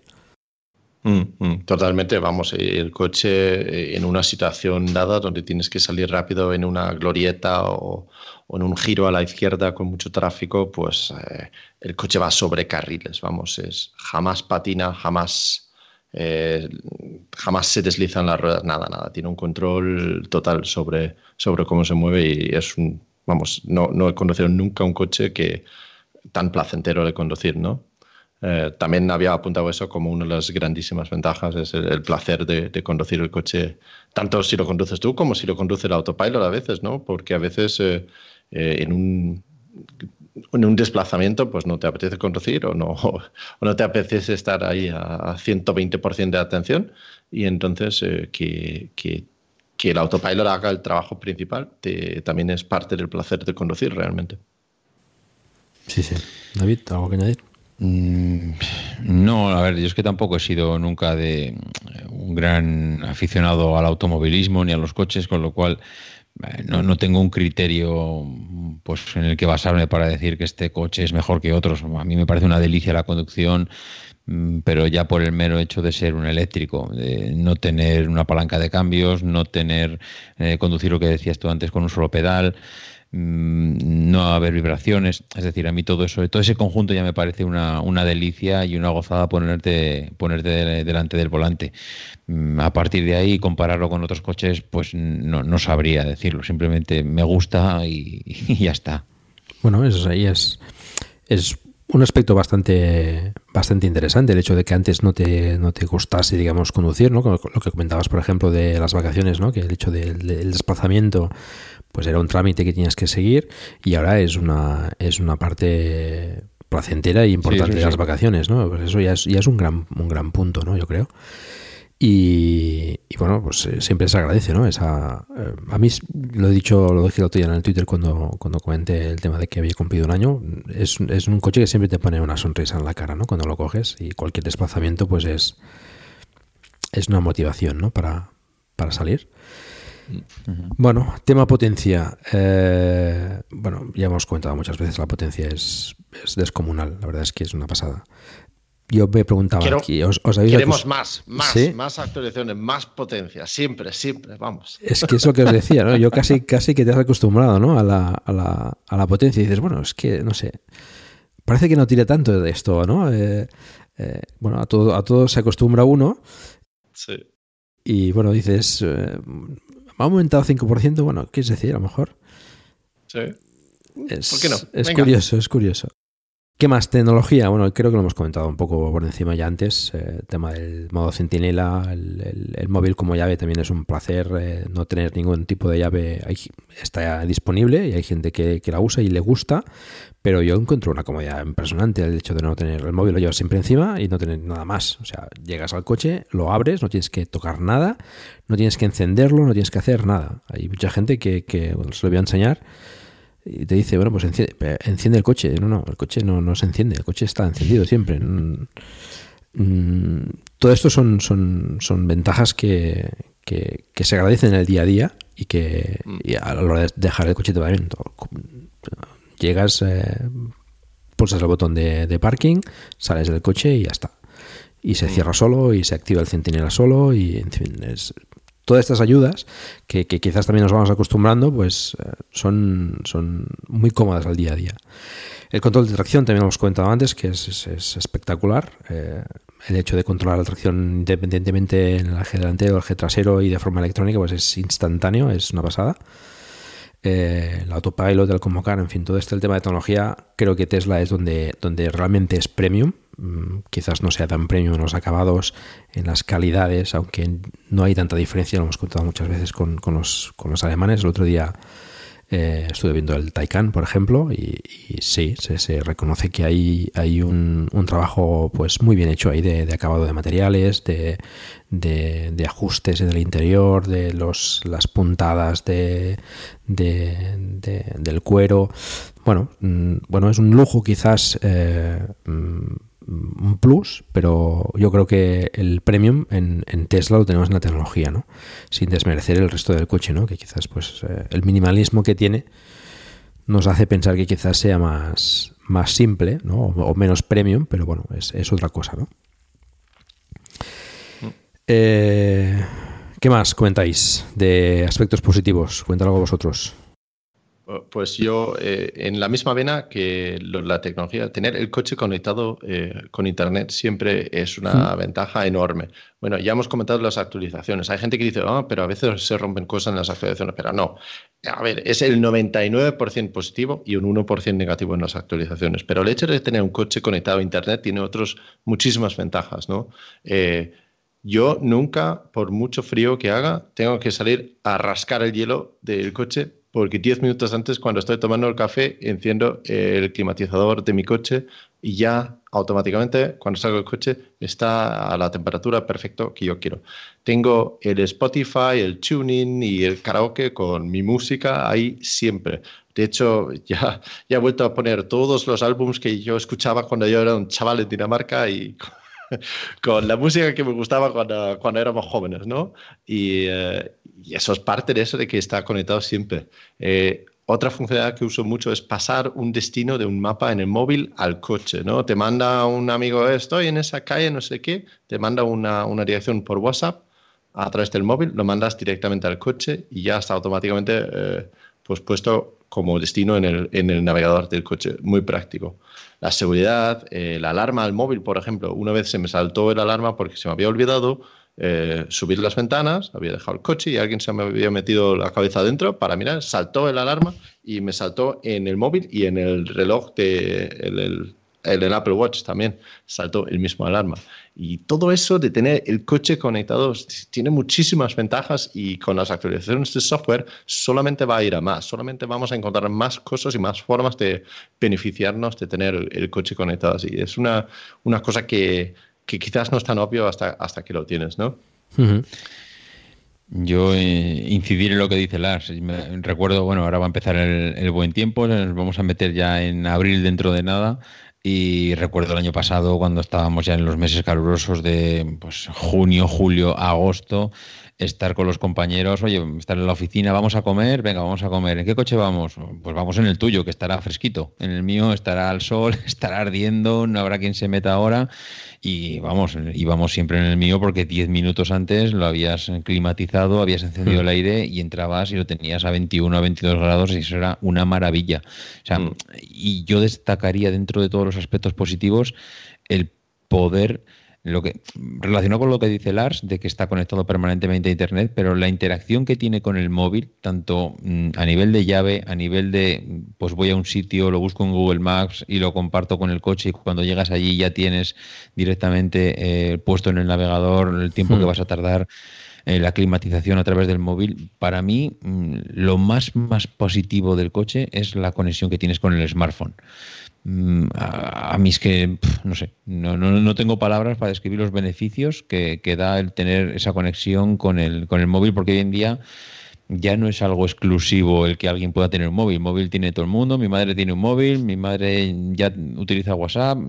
Es decir, que al final es algo que mmm, las conexiones que podemos, las posibilidades que podemos tener con los móviles es bestial. Con lo cual, pues bueno, mmm, a mí desde luego me parece algo que ha supuesto pues, un, un antes y un después la integración con el móvil. Totalmente, sí. Ahí me has recordado otra, otra actualización que hemos recibido, es el, el hecho de ventilar, ¿no? El, el, abrir un poquito las ventanillas para poder ventilar el coche. Es una, es una opción que llegó hace, no sé, un par de, de, versiones quizás. Pero yo no lo he utilizado eso mucho, Paco, porque es que teniendo la posibilidad de climatizar... Sí, sí, sí, es verdad. Pero puedes usar lo contrario, si has dejado las ventanas abiertas, puedes cerrarlos. Las puedes cerrar, correcto, pero bueno, sí. en el caso de que depende de dónde esté, pues te puede ser interesante poder ventilar un poco el coche, ¿no? Sí, sí, está claro. Eh, bueno, mm, yo aparte comentar también el tema del sonido. Eh, en un inicio no lo vi tan premium y la verdad es que con el tiempo lo he ido apreciando bastante más. Eh, el sonido... Mm lo encontré también espectacular en el, el del coche. Eh, todo el conjunto de altavoces y el subwoofer, etcétera. Disfruto bastante la música dentro del coche. No sé si vosotros tenéis esa apreciación también. Sí, totalmente. Vamos. Sí, Eso sí, combinado sí. con Spotify y la, la, disponibilidad de música es una maravilla. Sí, sí, es una pasada. Total, total. Es así. Vale, pues eh, ¿qué? ¿Le damos un poco de caña al Model 3 también Venga. o qué? Yo tengo otra cosa más que es una grandísima ventaja. Es un coche eh, premium de un coste de adquisición relativamente alto que tienes que cuidarlo y eso, pero a pesar de eso tienes cero mantenimiento. Hmm. Eh, después de un año, ninguno de los cuatro ha tenido que ir a cambiar eh, eh filtros, aceites y, y, todas las cosas, las brujerías que hacen a veces que no sabes lo que es y yo haciendo 40.000 kilómetros al año me hubiera tocado probablemente dos, quizás incluso tres mantenimientos en un coche térmico, ¿no? Y cero mantenimiento es una gozada y lo único que tengo que hacer es cambiar los neumáticos y seguimos tirando. Sí, sí. Comentabas en un tuit, por ejemplo, que el único mantenimiento que habías hecho era el cambio de el rellenar el, el, el depósito del agua de, de los limpias Eh, y yo no he hecho ni eso, es decir, no, yo no, tampoco. no, veo necesidad, es decir, el mantenimiento absolutamente cero, nada. Lo cual, pues, eh, no es una cosa que sea propia o exclusiva de Tesla. Los vehículos eléctricos, pues, el mantenimiento que tienen, la verdad es que es mínimo. Y, pues, lo que hemos dicho muchas veces, los frenos, por ejemplo, no se utilizan, eh, las partes móviles son también mínimas, los motores eléctricos están probados desde hace muchísimo tiempo. Evidentemente todo puede fallar, ¿eh? la, incluso la máquina más perfecta puede fallar, pero el mantenimiento que necesita un coche es muy diferente al de, al de uno de combustión, que tiene muchas piezas móviles, lubricación, etcétera, y eso es, es muy de destacar. Eh, en relación, Paco, con el tema que comentas del mantenimiento, recuerdo, y digo recuerdo porque ha pasado ya mucho tiempo, cuando compramos el coche, al poco, yo recuerdo a Lars que comentaba de, em, es que en el coche huele mal, es que cuando arranco hay un olor extraño, y, a mí me, empezó a pasar, no al momento, pero sí a las dos, tres semanas de comentarlo Lars, me empezó a pasar lo mismo, Dije, qué, raro que huele mal en el coche, que... Mm, y, era un rato, ¿eh? Era, no era continuo, sino que arrancabas y durante los primeros 15, 20 minutos eh, olía, pues como yo no recuerdo si Lars era a calcetín sudado. Sí, creo que sí. Pues es verdad. Y luego cuando me llego, ostras, pues es que es verdad, que huele a calcetín sudado. bueno, pues es lo que decíamos antes de, Tesla, eso se solucionó con una actualización y que en remoto una empresa te pueda actualizar por software y te puedan quitar un mal olor del coche, a mí me parece alucinante. es que me parece que, es increíble el, el, poder, el disfrutar de algo así, de que, joder, si tienes un problema en el coche y se que, que, todo el mundo diríamos, un problema de mal olor te lo soluciona por software. Pues sí, no sé qué, qué hechizo, qué brujería le hicieron, que, que, bueno, que se comentó, ¿no? Que creo que ventilaban un poco más determinadas zonas cuando se paraba el coche para que se eliminara, bueno, la humedad que podía haber en algunos conductos. No lo tengo ni claro exactamente lo que hicieron, pero que lo solucionaron, sí, porque nadie ha vuelto a comentar nada más sobre el tema. Así que supongo que está solucionado, ¿no, Lars? Veremos ahora cuando llega el verano, espero que sí, porque está relacionado con el aire acondicionado, ¿no? Con el enfriamiento y la humedad que acumula ahí en el interior. Eh, hmm. Espero que sí, pero bueno, el verano nos lo dirá. esperemos. Sí, sí, esperemos que sí. Un, un apunte lo que has dicho antes, eh, Paco. Eh, hay coches eléctricos que sí que tienen mantenimiento o por lo menos que la marca te obliga a pasar hmm. por, por, el mantenimiento, ¿no? Me parece que Kia y Hyundai eh, cada 15.000 kilómetros eh, quieren ir a visitar eh, la casa. BMW, el i3, tiene un mantenimiento cada dos años, quizás también otro por kilómetros, no estoy seguro de eso. Así que sí que hay algo de, porque está incrustado en el modelo de negocio de otras marcas, ¿no? Entonces es difícil deshacerse totalmente de eso. Sí, pero eso es como comentas, yo creo que es más eh, el tema de, de, perpetuar ese modelo de negocio que no que realmente mm. el vehículo necesite eh, un mantenimiento concreto, ¿no? Porque lo que hacen es revisar niveles de líquido de frenos y que la batería tenga unas especificaciones concretas, etcétera, cosas que se pueden hacer remotamente, ¿no? Con los coches que están conectados, lógicamente, ¿no? Pero ahí creo yo que, que lo que hacen es intentar perpetuar eh, el modelo de negocio, que bueno, pues en parte se puede entender, pero, pero bueno, que tienen que ponerse las pilas a hacer, hacer un cambio porque eh, los coches eléctricos al final pues ya se verá que no necesitan tanta, tanta atención como los térmicos. Mm, eso es. Bueno, eh, uno de los aspectos positivos que tenemos aquí también es el tema del servicio y es un tema que pues lo tenemos en los dos sitios, tanto como aspectos positivos y aspectos negativos. Esto eh, eh, se comenta bastante, ¿no? Que, es uno de los problemas que tiene Tesla el servicio. Tenemos pues dos, dos centros de servicio en toda España, uno en Madrid y otro en Barcelona. Y, bueno, eso puede ser un problema, evidentemente, evidentemente pero eh, también es una ventaja el servicio que tiene remoto para venirte a casa o al trabajo a repararte cosas que, que, que con otros coches tienes que llevar al taller, ¿no? Em, a veces puede, parecer mentira o, bueno, un poco de ciencia ficción, pero bueno, el, Ranger, ¿no? el, mecánico, digamos, de Tesla te viene con, las piezas necesarias y muchas de las cosas se pueden hacer remotamente y te las mejoran así, ¿no? E, es, ese nivel de servicio eh, pues lo tenían quizás antiguamente grandes marcas, ¿no? Pero creo que se ha ido perdiendo eso, ¿no? Y, Tesla es, bueno, es, es, bastante bueno que lo recupere. Aunque, pues, con lo que he comentado, por otra parte, pues el hecho de que hayan pocos service eh, center en, España, pues, eh, bueno, evidente, hay, gente que le puede causar pues eh, rechazo y pensarse si realmente se compran el coche. Eh, tú las, mm, tienes uno en Madrid, tú David también en Barcelona, yo lo tengo a 100 kilómetros, no es nada descabellado. Pero bueno, no sé, si lo hubiese tenido pues, a 400 o 500 kilómetros, no sé si hubiese, yo creo que sí, me hubiese lanzado igual, pero bueno, es, es una cosa que, que, es lógico que se tenga en cuenta, ¿no? Y eso pues, es un posible problema quizás eh, valorándolo bien no, no es excesivo porque las partes, eh, yo que sé, de chapa y cosas por el estilo se pueden hacer en cualquier taller. Las cosas de batería, si son muy graves, pues, eh, pues el coche tendrá que ir a, Tesla. Pero muchas de las cosas que, que, se, que puede tener el coche te las puede solucionar el rancho sin, sin demasiados problemas. ¿Cómo lo veis? Mm. Yo veo que eh, se habla mucho del servicio de Tesla también porque es una marca que da de hablar, ¿no? Entonces, si una persona tiene un problema, pues lo sabemos todos y, lo sabemos por los grupos de Telegram, lo sabemos por Twitter em, y no dudo en que esas personas tienen un problema y, y tienen una falta de servicio a veces por parte de Tesla. Personalmente no he tenido ningún problema, ha sido un poco lento a veces a pedir cita al principio, eh, pero vamos, nunca, nunca ha sido un problema ni nada importante. De hecho, ahora mismo si pido cita a través del móvil, pues eh, la semana que viene eh, me darán cita aquí en Madrid. Ahora, Paco, tenemos dos en service centers oficiales en, Madrid. Se han abierto otro o otro que ya estaban colaborando. Contesta ya es service center oficial. quizás eso ha ayudado un poquito.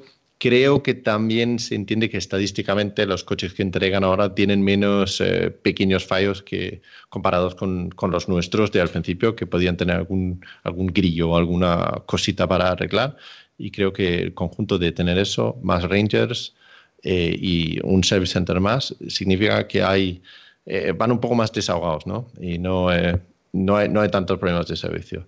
Eso sí, vives en eh, Málaga y se te, se te rompe la luna, pues sí, es un problema, claramente. Eh, pero bueno, eh, poco a poco, ¿no? Hmm.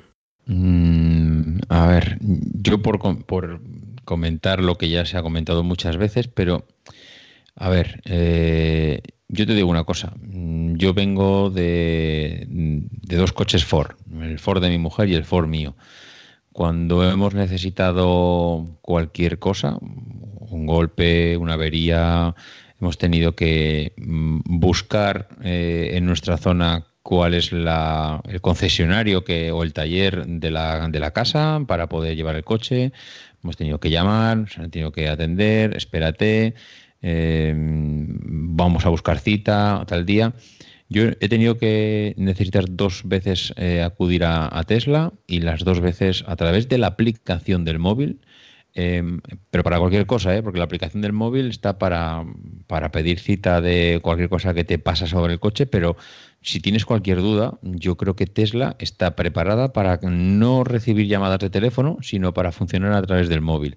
Tú cualquier consulta, cualquier duda que tienes sobre Tesla de tu coche, eh, oye, mira, pues que tengo dudas de si esta pieza o tengo un ruido o tengo lo que quería hacer yo, que quiero cambiar los neumáticos, que quiero lo que sea, tú lo haces a través de la aplicación y a mí siempre, esas dos veces y las, las, veces que lo he recomendado, me han dicho lo mismo. En menos de 24 horas, Tesla se suele poner en contacto contigo, bien por correo electrónico, bien por teléfono. Oye, esto, esta cita que has abierto en la aplicación, eh, pues esto no se hace así, esto se, eh, por ejemplo, yo el golpe eh, que me dieron en, el coche, oye, mira, mm, necesito, he recibido un golpe en el coche, quiero que me des pues a través del seguro, cambiar, arreglarlo. Bueno, pues me llamaron, mira, nosotros aquí no lo arreglamos, tenemos un taller autorizado que lo hace, bueno, tanto en ese caso como ahora con el tema de las ruedas, en menos de 24 horas se pusieron en contacto conmigo. Y eso el, confort no lo tenía. Yo confort no puedo o no podía, no sé, a día de hoy, supongo que no habrá cambiado mucho en un año. Yo confort no podía abrir ninguna aplicación en el móvil, no me ponía a poner en contacto con nadie, mm, no sabía a quién tenía que llamar y en cambio ahora sí tengo un canal de comunicación directamente con la marca. Es verdad que mm, si se rompe una luna de un cristal eh, tienes que esperar igual a que venga de Estados Unidos la pieza. Es verdad que si no lo tienes cerca, pues es una faena porque mm, igual en tu zona te supone, si vives por ejemplo en Palma de Mallorca, cogerte un ferry y traerte el coche a Barcelona. Hombre, las, las pegas, los inconvenientes, no vamos a negar que existen y que están ahí. Pero también es verdad que yo creo que exageramos demasiado esa parte negativa y no vemos tan no, no queremos ver la parte positiva que yo creo que Tesla a través de su aplicación tienes línea directa con ellos para lo que sea. Y bueno, yo esa parte funciona muy bien unido al Ranger, unido a otros servicios que da la marca. Bueno, hay gente que se queja bastante del, servicio de atención de, de Tesla, ¿no? que habrá, habrá casos para todos y, y bueno, pues eso, habrá de todo. Mm, gente que estará satisfecha y gente que no tanto, ¿no? Y quizás, quizás normalmente la, gente que no está tan satisfecha hace más ruido, pero bueno, el problema está, ¿no? Que yo creo que Tesla todavía necesita un poco más de, dimensión, ¿no? En España necesita... Eh, creo que lo ha mejorado últimamente, pero necesita quizás un poco más de, de, de personal, digamos, ¿no?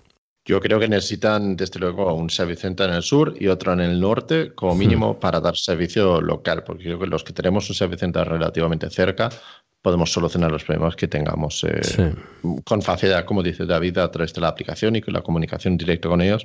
Pero bueno, vives en, eh, vives en Lugo o vives en Málaga o en, Palma de Mallorca, sí, tienes, tienes más inconvenientes, claramente. Hmm.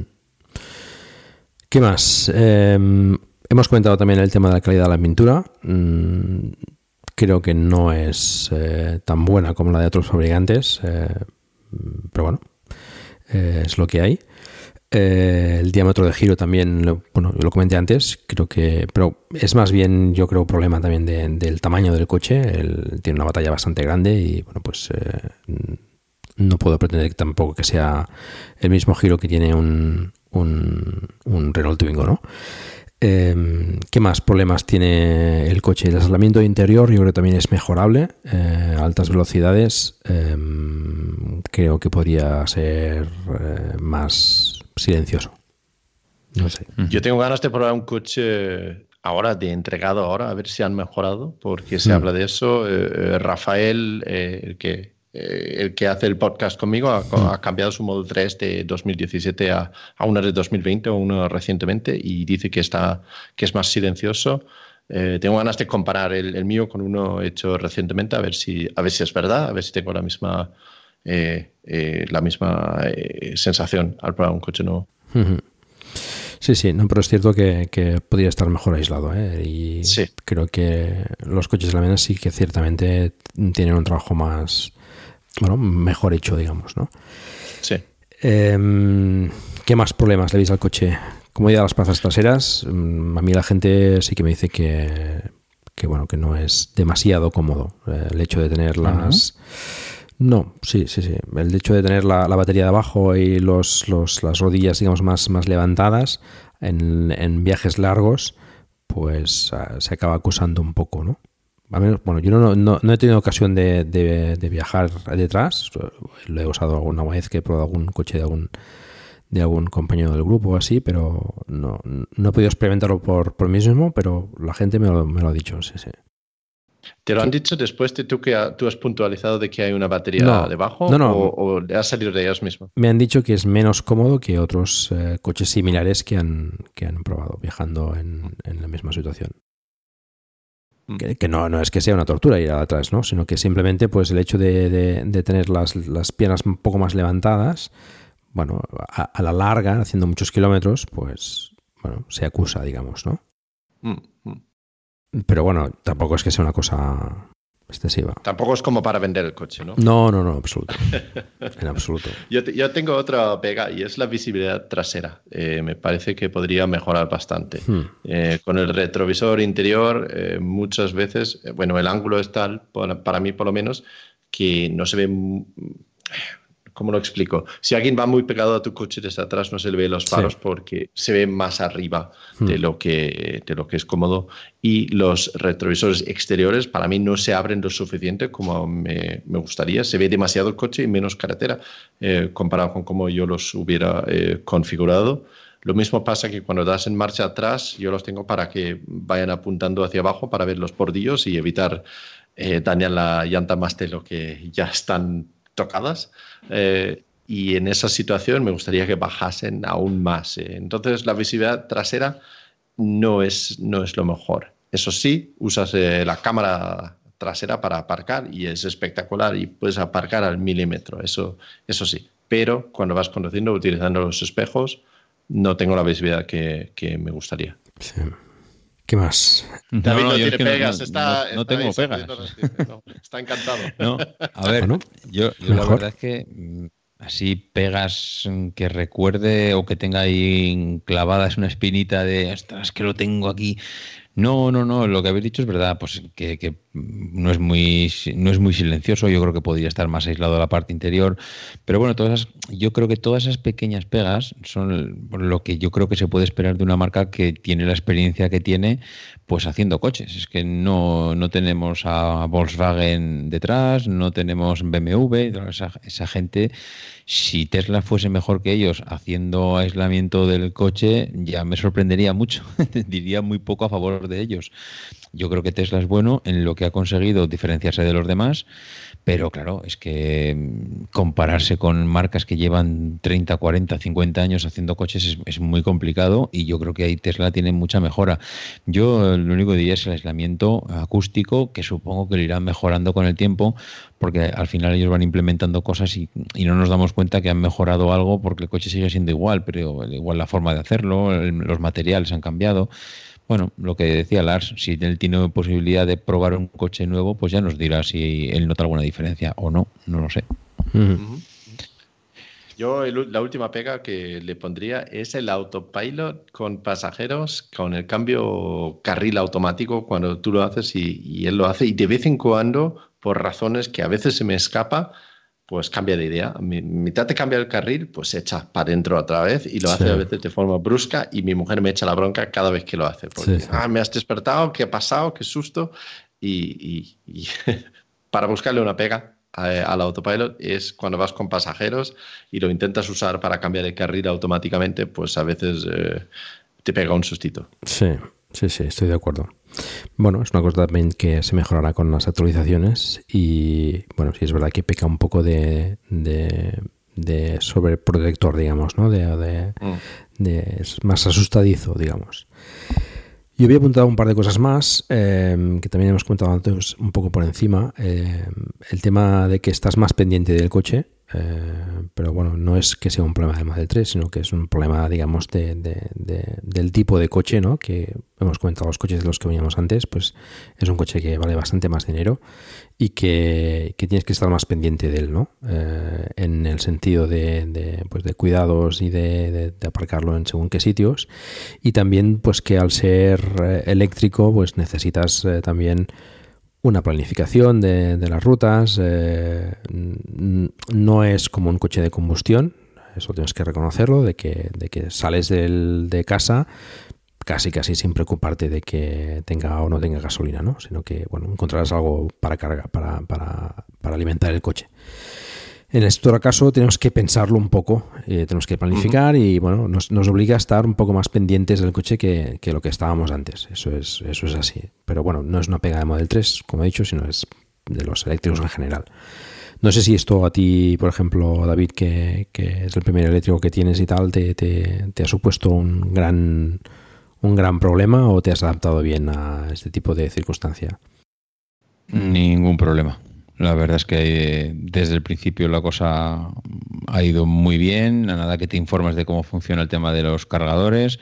Es verdad que todo el mundo, quien más, quien menos, tiene que aprender un poco el tema del funcionamiento, las potencias de carga, la energía, cómo funciona, pero bueno, la verdad es que con podcasts como el que haces tú o con vídeos como los que hace Lars, eh, es muy sencillo, lo hacéis muy fácil para que la gente que no tiene ni idea sobre este tema, en cuatro, en cuatro clases que recibas, mm, yo creo que se puede aprender muy bien. Yo instalé el cargador de Tesla y al mes siguiente, bueno, al mes, o ya la semana, ya las dos semanas, yo diría que lo hacía ya de forma automática, el saber a qué potencia tenía que cargar, saber el tiempo que le costaba cargar, cómo configurar el coche. La verdad es que el coche está preparado para que se digamos que se programe solo prácticamente. Con un dedo tú puedes programar el tanto por ciento que tienes de carga.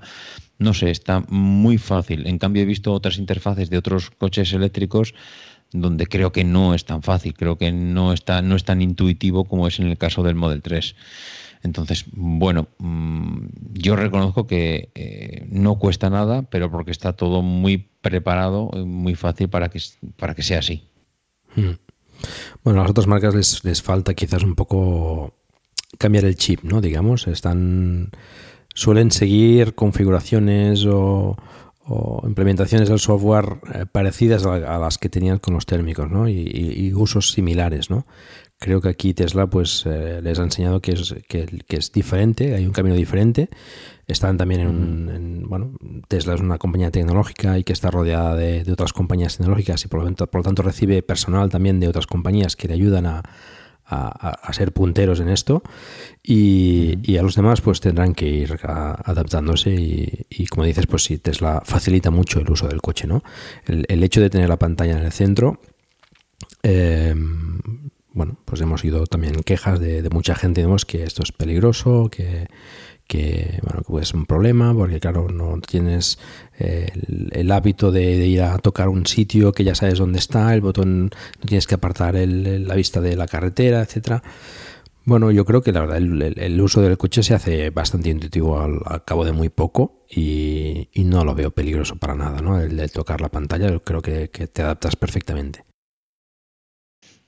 bueno, es un poco difícil escribir un tweet cuando vas a 120 en, el coche. ¿eh? Pero todavía no se pueden escribir tweets en la pantalla del Model 3. Bueno, con el Chromium quizás sí. Eh, bueno, que nos van... que broma, ¿eh? Sí, sí, sí, que quede claro.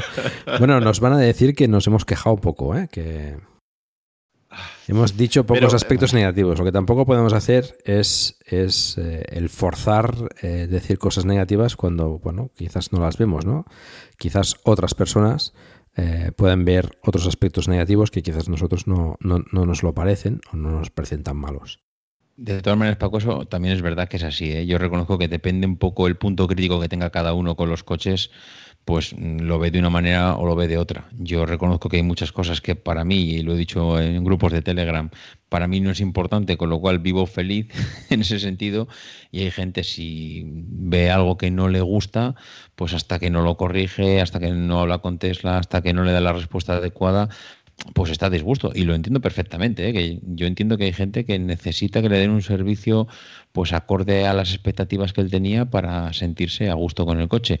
Yo es verdad que como tampoco espero, eh, igual no tengo el listón tan alto, mm, pues me siento muy feliz con el coche. Y, pero bueno, que no quita para que haya otras personas que igual no lo vean de esa manera y lo respeto perfectamente. Hmm. Bueno, yo creo que es importante tener en cuenta que no tienes que abrazar o tienes que considerar a Tesla como una marca tradicional ni como un coche de combustión normal. O sea, tienes que entender que es algo diferente, que se usa de forma diferente y no, no hay que pretender usarlo como se usaba un coche de combustión. Eso es importante, con sus ventajas y, con sus inconvenientes, que también los hay, ¿no? Pero no, no puedes pretender eh, forzar a, usar un coche eléctrico como si fuese un coche de combustión, ¿no? Pues con lo típico de decir, bueno, pues yo me hago 900 kilómetros eh, seguidos sin, sin parar a descansar y con esto no lo puedes hacer. Bueno, pues no, no, no lo puedes hacer, pero bueno, para la gran mayoría de la gente no es un problema. Pero eh, es eso, tienes que, adaptarte un poco a, algo que es diferente, que puede ser mejor o puede ser peor, depende de tus circunstancias, pero que es diferente. Yo suelo decir que estamos acostumbrados a los inconvenientes del coche de combustión, pero no a los inconvenientes del coche eléctrico, eh, lo cual no significa que hay más inconvenientes de un coche eléctrico. Por ejemplo, yo ahora no se me ocurre ir a una gasolinera y echar 80 euros para llenar un tanque de gasolina, lo cual para mí sería un inconveniente tan grande que, que, que descartaría ese producto, ¿no? Pero otra persona que, o la gente en general que está acostumbrada a hacer eso de, de toda la vida, pues ve como un inconveniente parar 15 minutos cada 200 kilómetros. ¿no? Entonces estamos acostumbrados a unos inconvenientes porque llevamos toda la vida viviendo con ellos, pero no acostumbrados a los otros inconvenientes, no porque sean más inconvenientes que los, los que estamos acostumbrados, pero simplemente por el costumbre mismo. Sí, sí, estoy de acuerdo. Pues sí, sí, sí. Bueno, inconvenientes comentados. Respecto a mejoras o accesorios o chuches, como solemos llamarle, tecnológicos que, que hayamos añadido al coche, ¿qué, qué habéis hecho vosotros con, el, con vuestros coches? Pues yo le he puesto pocas cosas realmente. Le he puesto luces en el maletero, porque las luces que ya vienen de, de por defecto no brillaban mucho y era un poco Sí. difícil ver lo que hay dentro del maletero. Hmm, son Eh, flojas. entonces he Mm. puesto unos, sí, son flojas, sí, he puesto unas LEDs eh, un poco más potentes, he puesto unas luces de cortesía, lo, cuando abres la puerta dan luz hacia abajo y estos con el logo de Tesla por, por el fanboy que soy. Ujú. Eh, luego le he puesto los amortiguadores automáticos del maletero para que cuando le das en el botón o a través de la aplicación abren del todo directamente, lo cual es una solución muy económico para pues para abrirlo automáticamente, ¿no? Hay otros que instalan una cosa, apertura eléctrica que puede costar creo que 450 euros. Esta solución que he puesto yo vale ya 18 euros creo que cuesta ahora y es simplemente cambiar los eh, eh, amortiguadores o los pistones esos que suben el, maletero. Yo lo hice principalmente porque podía controlar la altura y no subían tanto como, como subía eh, originalmente, pero también es un- un- una ventaja que sube solo. Luego he puesto un cargador inalámbrico para el móvil, simplemente para la parte central, dejas el móvil ahí y ya se carga solo. Y he comprado un disco SSD para el modo centinela y ya está, no, no he comprado nada más. David. Buf. ¿Por dónde empiezo? Yo- A ver, yo es que creo que le he Prepararos. comprado. En mi vida le he comprado tanto a un coche. No, a ver, yo creo que no he comprado nada que no haya comprado el resto. Alfombrillas, pues alfombrillas. mm, El mío venía con las alfombrillas de serie, que, bueno, pues alfombrillas normales, estándar, las básicas que puede haber. Y yo le compré unas alfombrillas de estas All Season, mm, que, bueno, son impermeables al agua, son fáciles de limpiar. Me gasté un pastizal en las, en las alfombrillas, pero estoy encantado. Estoy encantado porque le dan un toque súper elegante al coche y me encanta. Eh, el, el maletero, una, le compré un- la goma que vende Tesla, esa la compré original de Tesla que es, eh, bueno, pues en vez de la tapicería que tiene Tesla en el maletero, que está bien, que no está mal, pero bueno, es un protector, una goma entera de todo el maletero y eso también se lo compré. Eh, compré el cargador inalámbrico para cargar el, móvil, pues que, que yo creo que hemos comprado todos. Eh, ¿Qué más? ¿Qué más? ¿Qué más? Así el disco SSD, bueno, eso no lo compré, ese ya lo tenía, lo utilizaba para... Yo tenía un disco duro que lo utilizaba como copia, como respaldo, una copia de seguridad del ordenador que lo llevaba siempre en el coche y en este caso lo que hice, pues hice una partición, una para Tesla y otra para la copia de seguridad del portátil y bueno, pues lo tengo, lo tengo ahí. Tengo casi un tera de, de disco duro SSD que es donde se van almacenando todo lo de todo lo del Sentry Mode. Y así que se me ocurra, diría que nada más. Yo creo que esas son así las las grandes chuches que, que le he comprado al coche. Muy bien. Bueno, yo también le he puesto la carga inalámbrica. Es bastante práctico llegar y dejar descansar el móvil ahí, que se cargue. Eh, todavía no lo tengo, me tiene que llegar, pero he comprado también el hub USB, este que, que es una pieza que conectas al USB del coche y te da pues cuatro, cuatro o cinco puertos USB más y puedes tener el disco ahí más recogido y más, bueno, más, más, más práctico, digamos, ¿no? De, no tanto cable por en medio. Eh, le he puesto un protector de pantalla a la pantalla. Mm, más, con, más que protector, es, bueno, le da un aspecto mate y se ensucia menos. Eh, sobre todo lo que agradezco es que se ensucia bastante menos con, con los dedos de tocar la pantalla. También estoy muy contento con él. Y también compré la alfombrilla del maletero eh, para, para eso, para, bueno, cuando transportas, pues no sé, si compras eh, alguna planta o una cosa que, bueno, se puede caer cualquier cosa. Mira, el otro día pues, mm, traíamos un, flan que hizo mi suegra, que los hace buenísimos, y no sé, no sé qué pasó, pero se volcó un poco el líquido este de, del flan y bueno, suerte que llevaba la, esta, esta alfombrilla que la limpias en un momento y ya está. Con, si hubiese ensuciado el, la moqueta, pues hubiese sido bastante más complicado de limpiar. Yo creo que es bastante práctico. Y ya está. Yo creo que ya está. El tema del Sentry yo lo tengo con una tarjeta micro SD de estas de Endurance y, y ya está. Pero bueno, hay gente que le ha puesto muchísimas más cosas, ¿eh? hay, de todo. ¿eh? Yo creo que hay, es un coche que, a la gente le gusta hacer cosas con él, eh, cambiar cosas, eh, vinilos, en fin, de los portones, el, tanto el trasero como el delantero eléctricos para poder subirlos y cerrarlos con la aplicación o con, o con la pantalla del coche. Eh, no sé, eh, protectores de los pasos de rueda, en fin, no sé, hay multitud de, cosas para hacerle. Y bueno, hay gente que le gusta y cambiarle pues vinilos y cosas así, pero bueno, y en principio, o poner el alerón, por ejemplo, del performance, o en fin. En este sentido, puedes hacer lo que quieras. Eh, da bastante juego porque hay bastante material por ahí para, para hacerlo. Bueno, un poco para acabar el, balance, yo creo que habiéndonos escuchado, yo creo que los oyentes lo tendrán todos muy claro, pero bueno, os tengo que hacer la pregunta. ¿Os lo volveríais a comprar? Sí.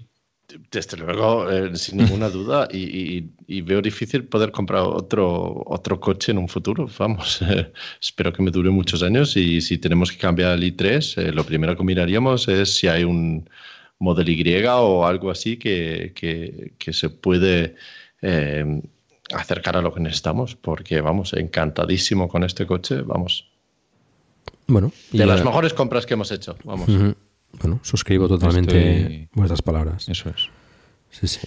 Yo, de hecho, dentro de ese Ford Gran C que tenemos familiar, lo tendremos que cambiar, yo creo, calculo, en dos, tres años y espero que haya alguna novedad en el Model Y en, la gigafactoría de, Berlín en Europa y que el precio sea un precio pues competitivo pues para competir con los grandes aquí en Europa y, sería una de las opciones a, a, valorar. No digo que es alguna compra fija porque es una cantidad de dinero importante, pero yo a mí me gustaría pensar en, en, otro Tesla si las cosas van como hasta ahora. Yo ahora mismo, como decía Las, no es si me lo volvería a comprar.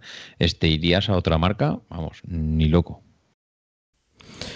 Bueno, a ver qué presentan las demás marcas, ¿no? Quizás eh, démosles el beneficio de la duda de que puedan, de que puedan no solo ponerse a la altura de Tesla, sino eh, mejorarla. Esperemos que, sea así, al menos que, que, pueda haber diferentes opciones de, de coche para, para, para, la gente, ¿no? Que pueda escoger, pues, eh, otro tipo de coche, ¿no? Pues un coche más familiar, un coche más pequeño, un coche más grande. Yo creo que, que, van llegando. Eh, el capítulo anterior, pues, di cuenta de, de, las novedades que, que, van viniendo y, bueno, se, se nota que, que, va avanzando esto. Y, y, sí que, bueno, pues falta que algunos se pongan un poco más las pilas, eh, pero pero bueno, van llegando. En todo caso, yo también, de momento, no, he visto nada que, me haga mm, pensar en cambiar el Model 3 por otra cosa. Quizás el Model I me pueda dar quizás un poco más de juego con las siete plazas, pero mm, bueno, prefiero de momento el, modelo sedán y creo que el Model I será un, un buen un buen coche que tendrá muy buenas ventas. Eh, han mejorado algunas cosas del Model 3, el portón trasero, la habitabilidad interior, eh, en fin, yo creo que tendrá un buen espacio eh, entre el maletero trasero y el, delantero, que al ser más alto, pues eh, tendrá seguro más espacio. Y yo creo que, puede dar bastante, bastante guerra el Model I. Ya sabéis que tenemos un grupo de Telegram en el cual pues hablamos de, todo este tema de movilidad eléctrica, de coches eléctricos, de pruebas que hace la gente, etcétera. Y bueno, hoy he preguntado, he solicitado, pues eh, he dicho que íbamos a grabar este capítulo y he hecho, pues he, preguntado si, si querían pues eh, eh, trasladarnos alguna cuestión o, algún comentario sobre, sobre el coche que, que, bueno, que podíamos comentar nosotros. Y he recibido algunas cuestiones que bueno, intentaremos resolver. Carlos Fernández, por ejemplo, nos pregunta por la grabación de la batería. Creo que ya lo hemos comentado. Mm, bueno, creo que ha quedado bastante claro. No, no sé si añadir algo más, pero bueno, mm, nada preocupante por el tema de la gradación. Em, Juan Carlos nos comentaba, por ejemplo, cómo ha ido cambiando el equipamiento del, del, modelo de tracción total desde su inicio de la comercialización.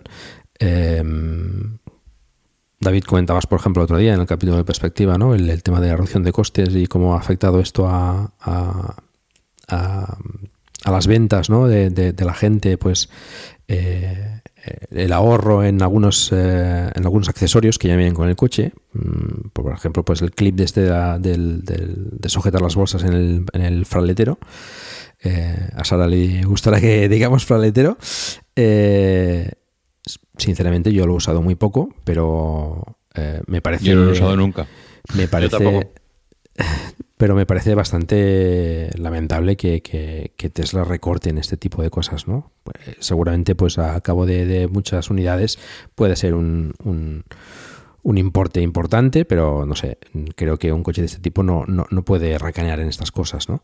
Eh, la alfombrilla del Frank creo que tampoco, del fraletero, perdón, eh, creo que ya no viene tampoco, mm, ni en el, ni en el long range ni en el performance. Eh, ¿Qué más? Los cables de carga USB para cargar el móvil tampoco vienen. Em, eso, eso de hecho es bastante molesto porque son mm. difíciles de encontrar. Sí, eh, sí, son fáciles de Es un modelo muy concreto con el conector acodado para que encaje especialmente. O sea, es una cosa que tienes que, comprar a Tesla básicamente. O sea, cuando compras el coche, si no te viene, pues lo tienes que pedir. Y creo que la toma ZTAC de 16 amperios tampoco viene ahora, puede ser.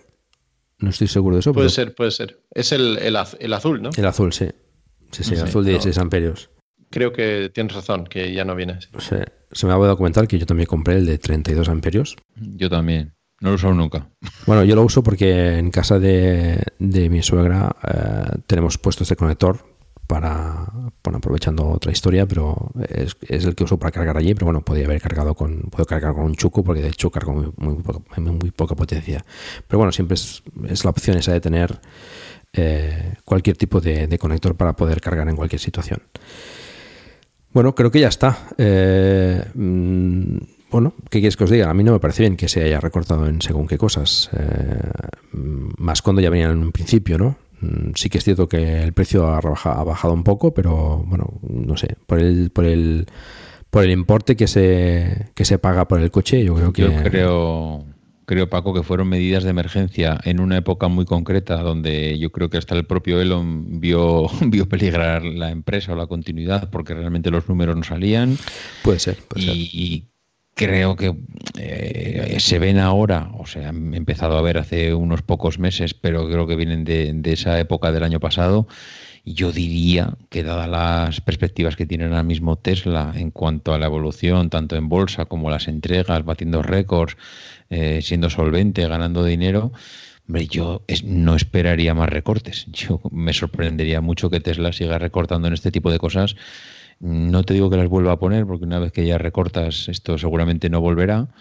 Pero no sé lo que opinará Lars, pero yo diría que no seguirán los recortes. A ver, es muy fácil para mí decir que son tonterías los recortes porque yo tengo todos. No, no, no a mí no se me ha recortado nada, entonces no quiero ser eh, eh, insensato en esto, ¿no? Que, sabes, entiendo que a alguien que le entregan un coche ahora que ha pagado 60, 70 mil euros por ese coche, que le molesta que no tenga algunos de esos pequeños detalles que parecen que, jolín, Tesla, ponlos, que no te cuesta nada, ¿no? Pero realmente a alguien le va a afectar el uso del coche o le va a afectar el placer de tener coche, le va a afectar en algo y, y es algo que gastándose 50 euros en accesorios no se puede arreglar ¿qué quieres que te diga? Yo creo que son cosas pequeñas que se le da demasiada importancia a esto. Pero es fácil para mí decirlo porque los tengo, ¿sabes? Entonces, lo sí, sí, pero iba, iba a preguntarte, Lars, eh, Diría, digo por la conversación que he tenido esta tarde con, o esta, esta mañana en los grupos de Telegram, yo, yo tenía todavía la idea de que un, Tesla Performance, el que tienes tú, estaba en los 70, 72 mil euros. Me han corregido, me han dicho que no, que ahora está 5 mil, 6 mil euros más barato. Y esos 5.000, 6.000 euros más barato han supuesto quitarle estas cuatro tonterías. Creo que sale, sale ganando el que compra hoy en día un Performance 6.000 euros más barato y lo que dices tú, que por 50, 100, 200 euros puede comprar esas cuatro cosas, pero se ha ahorrado 6.000 euros en la rebaja que le han pegado al coche. Bueno, no he mirado exactamente la diferencia de precio porque depende un eh, poquito. más o menos, sí. Bueno, depende, porque ahora mismo te dan el autopilot incluido, pero antes tenías que comprar el autopilot mejorado. Entonces los precios no, siempre son 100% comparables. Yo he mirado y si tuviera que comparar, comprar la misma configuración que, tengo yo hoy en día, me costaría 3.000 euros menos. Eh, entonces depende un poquito de la configuración y las extras que pones al coche y los colores, etcétera. Eh, que te bajen el precio. Pero eh, no han recortado esos cosas a la vez que han bajado el precio. Son dos cosas independientes, pero para el usuario yo creo que te compras el coche hoy en día con la bajada de precio eh, y con las mm, cositas así quitados y creo que el, el, valor para el usuario es mayor de lo que compras hoy en día. Mm. Ok. Vale, avanzamos. Em, bueno, Pedro, Pedro GV, no sé si es García Virgil, creo que es Virgil, eso creo que sí. Eh, pero bueno, Pedro GV eh, nos ha hecho una serie de preguntas que yo creo que darían para otro capítulo, pero bueno, vamos a intentar contestarlas un poco, un poco rápido. Algunas de ellas ya las hemos contestado durante, durante el capítulo de hoy. Em, ¿Qué problemas reales del día a día te has encontrado? Mm, carga en su, carga fuera de casa. Mm, bueno, nada. La verdad es que yo, no he encontrado ningún problema de carga ni, ni nada por el estilo. He estado en uno, un cargador que no funcionaba, he tenido que ir a otro, eh, uno de marca, eh, no, me acuerdo, Repsol, Ibil, algo así. Eh, y he tenido que ir a otro y desviarme 20 kilómetros una sola vez en el viaje de Pamplona, pero eso ha sido lo único. Yo ninguno, la verdad es que de todos los que, he visitado y como he dicho en, en, verano, en el verano pasado, pues estuve en Francia, Italia, en, en ninguno tuve ningún problema. El único que he tenido problema ha sido en el de, en el de Casa de Paco, en Girona, en Caldas de Malavella, porque y fue el domingo pasado, que es la primera vez que conecto el coche y cuando ya nos marchábamos a tomar un café, eh, miré la aplicación y estaba cargando a una velocidad bajísima, estaba cargando a 100, 120, 130 kilómetros hora y, me di la vuelta porque no me cuadraba, porque eh, por el tanto por ciento de batería que tenía tenía que cargar a mucho más y lo único que hice es cambiarlo de poste al que estaba al lado y inmediatamente comenzó a cargar. Igual lo hubiese desenchufado y vuelto a enchufar en el mismo poste y, hubiese vuelto a cargar normal, posiblemente, pero bueno. Es y es la primera vez en un año que, que he tenido que hacer una cosa así, pero vamos, eso no es ni siquiera un problema. Sí, sí. ¿Qué más? ¿Qué echas en falta tras el uso realista después de este tiempo? Bueno, lo hemos comentado antes en los aspectos negativos, ¿no? Pero vamos, nada, tampoco nada especial. Nada destacable. Hmm. ¿Qué tenías en otros coches, combustión o eléctricos, y ahora no tienes en el Model 3, pero tampoco lo echas en falta? Hmm, tampoco... Contaminación. Sí, bueno, pero... Más ruido. ¿Qué, echas en falta? Bueno, no sé. Vibraciones. Reproductor de CDs. Bueno, lo que se ha comentado también un poco de la libertad de poder salir sin preocuparte y tal, pero bueno, tampoco es nada más. Eh, limpieza del interior y estado tras un año, también lo hemos comentado. Si has tenido varios seguros o vas a cambiar, tu experiencia personal en oferta y rangos de precios. Bueno, aquí Las tiene una, una, experiencia interesante. Os recomiendo que escuchéis eh, Es Tesla, el podcast que, que hace Lars con, con Ignacio y con Rafael. Nos está enseñando el seguro ahora que no, la carta, la carta de amor que, le envió al seguro. Os lo cuento la historia muy brevemente, ya que, ya que hace la pregunta. Tenía un seguro con Catalano Occidente, me costaba 720 euros al año, con, era, eh, con 200 euros de franquicia. Y eh, sin motivo aparente me mandaron una carta diciendo que a partir del 4 de marzo de 2020 eh, puedo, por favor, salir por la puerta que no quieren hacer más negocio conmigo. Eh, y no, no, entiendo por qué, nunca ha pasado ninguna parte, no he, no he, comunicado nada más con ellos que pagar la factura que me han enviado. Entonces, eh, eh, intentando buscar la razón, no era claro, eh, me he cambiado a la mutua, mutua madrileña, donde, me ahora, donde ahora tengo una póliza de 645 euros con la misma cobertura y 200 euros de franquicia también. Y así. Mm.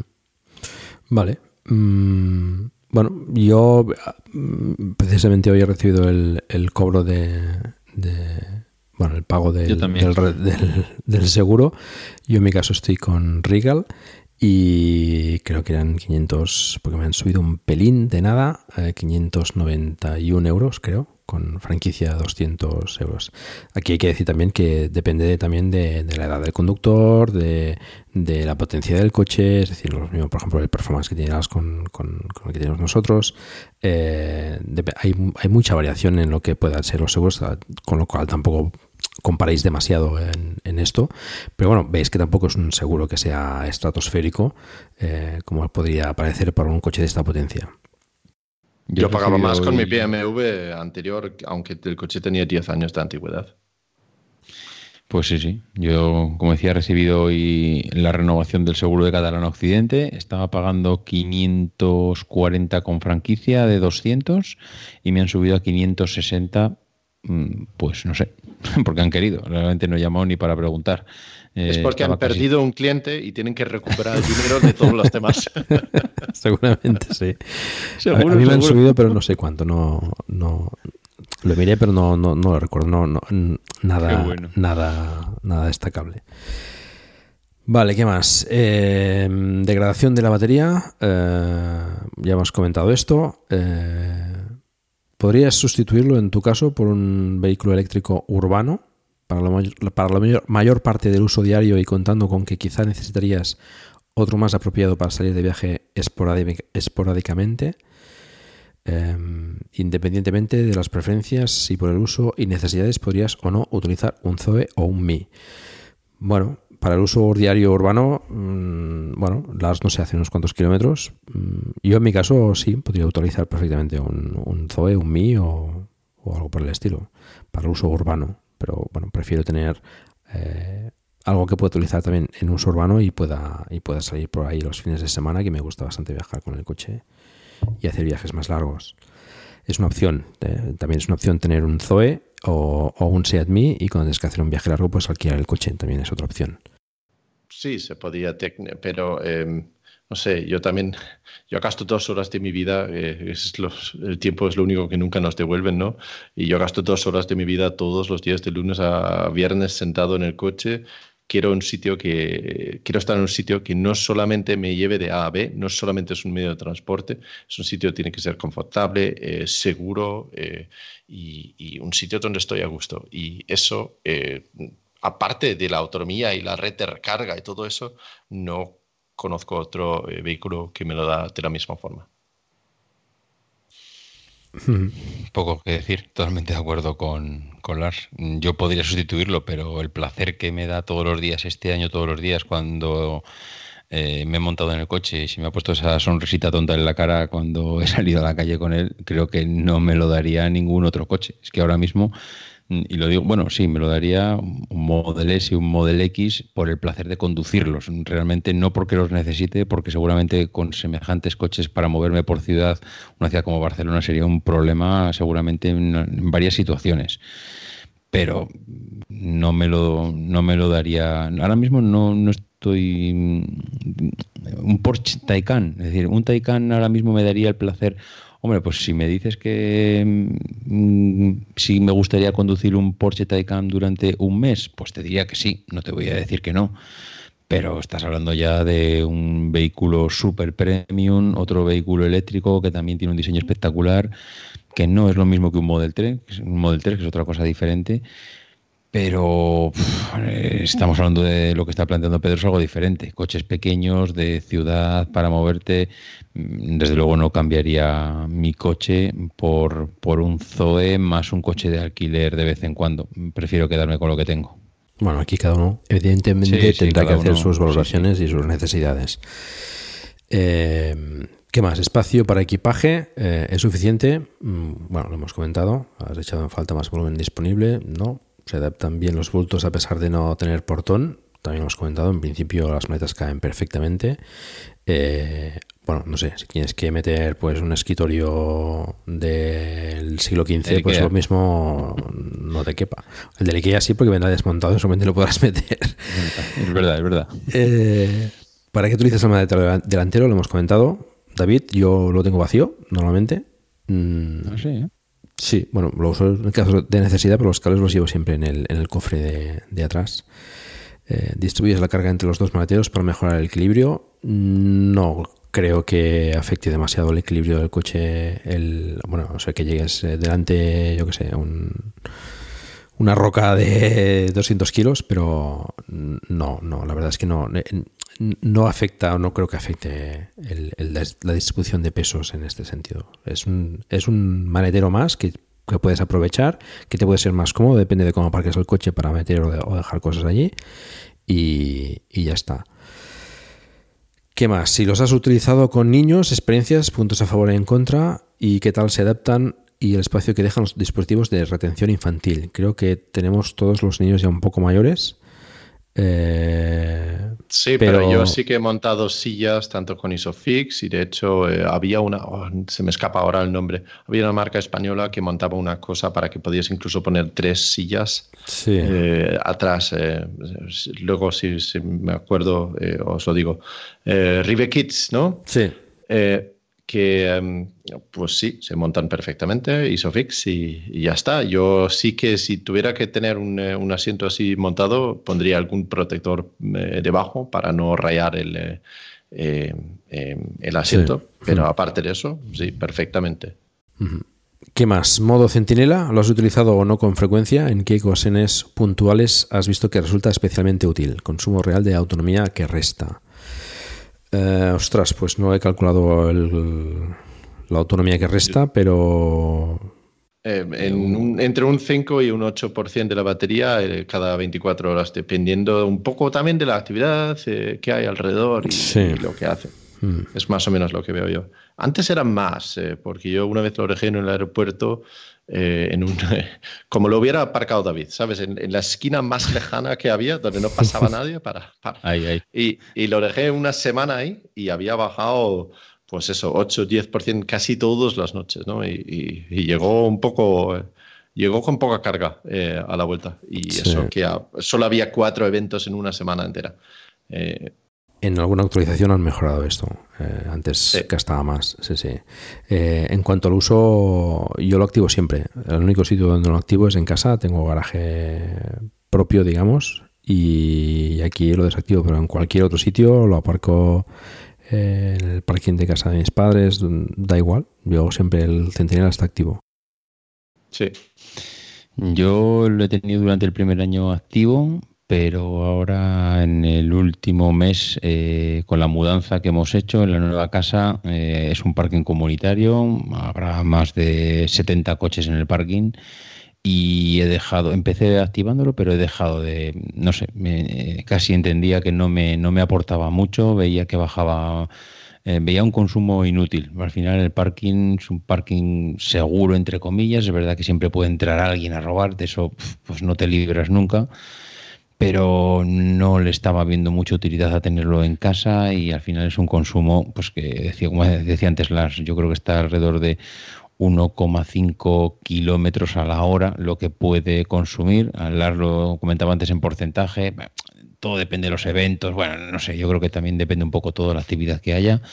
Pero yo, después de la actualización que hubo, alrededor de un kilómetro y medio a la hora es lo que suele consumir que es casi, se puede decir casi que es despreciable, pero bueno, no le veía mucha utilidad y he empezado a desactivarlo en casa. Espero no arrepentirme. Bueno, esperemos, esperemos. ¿Qué más? La carga, quizá el aspecto más importante. Experiencias con Single Box en casa. Si utilizas habitualmente el Shuko a 10, a 10 16 amperios, eh, Shuko no utilicéis más de 13 amperios. Si utilizas 16, que sea por poco tiempo, máximo dos horas. Em, y dices si echas en falta o no la carga rápida en casa. No, no, no. Y lo hemos comentado más una vez. Con un Chuco yo creo que es suficiente para cargar. El Wallbox te da más comodidad para el hecho de que tienes ya una manguera que llegas, conectas y ya está. Pero por necesidad Yo creo que la potencia que carga el chuco y el cargador ocasional del coche es suficiente para la mayoría de personas.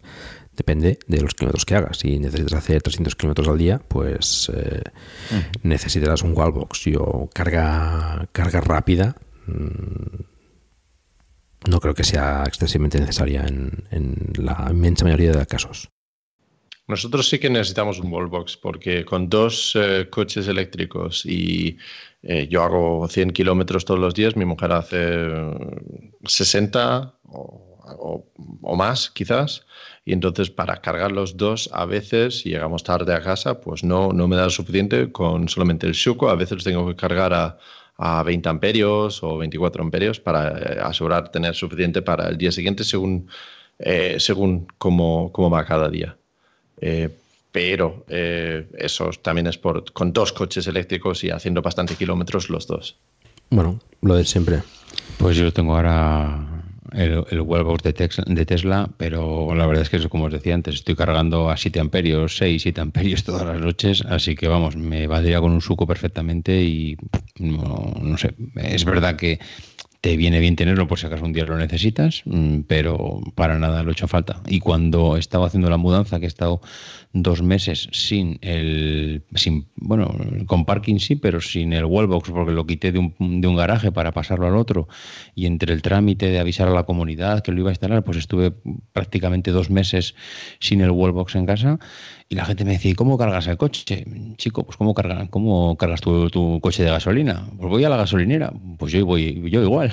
es que al final es que es todo el mundo, la gente tiene un coche de combustión y no tiene una gasolinera en casa. Pues los que tenemos un coche eléctrico y no tenemos una electrolinera en casa, pues vas a un sitio y lo cargas.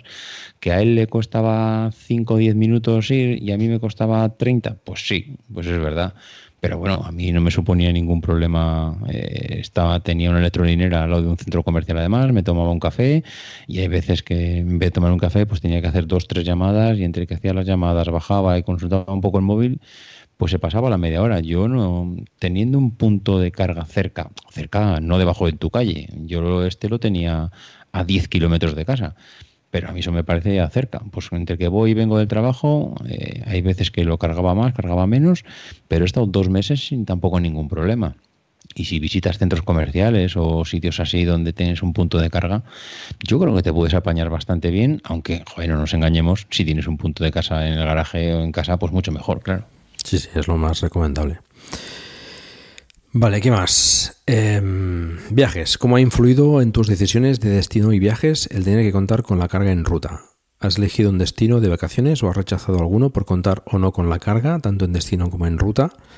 ¿Has viajado por zonas sin buena red de carga? ¿Experiencias, problemas o no? Hemos comentado un poco antes el tema de, los viajes. Eh, me parece interesante esta pregunta de si ha influido eh, las decisiones de, los viajes, eh, del hecho de tener en el destino una carga o no. Mm, en mi caso no. Eh, yo prefiero buscar sitios donde se pueda cargar el coche, pero no haber encontrado ninguno no me ha supuesto no, no haber ido a ese sitio. seguro que habrá algún sitio súper remoto que a lo mejor te complique muchísimo la carga, pero yo creo que cada vez menos. Las comentaba antes, por ejemplo, el tema de Galicia, que es un tema que bueno, es una zona que hay pocos cargadores, ya van habiendo más y, esto va a ir a mejor eh, seguro. No sé qué mm. opináis. Yo, si puedo elegir un hotel con cargador, lo hago también, porque primero prefiero dejar mi dinero en un hotel que se preocupa por tener un cargador y segundo por la, la comodidad. Pero eh, muchas veces también, aunque no está marcado que tiene un cargador, llamas y preguntas si tienen un enchufe o otra forma de cargar. Y muchísimas veces eso también, también hay. Entonces, eh, pocas veces he rechazado ir a un hotel eh, por eso. Tampoco es que si quiero ir a una zona y, y hay un hotel y no tienen cargador, pues voy ahí también. Tampoco pasa nada. Pues yo, yo lo mismo. La verdad es que siempre procuro a un sitio por premiarles a ellos. Es decir, elijo tu sitio porque tienes un, punto de carga para vehículos eléctricos, te preocupa, aunque solo te preocupe por ganar clientes, da igual, pero por lo menos te has molestado en, ponerlo. Y bueno, pues no sé, el otro día estuve, tuve que hacer un, un viaje desde Barcelona hasta Vaqueira.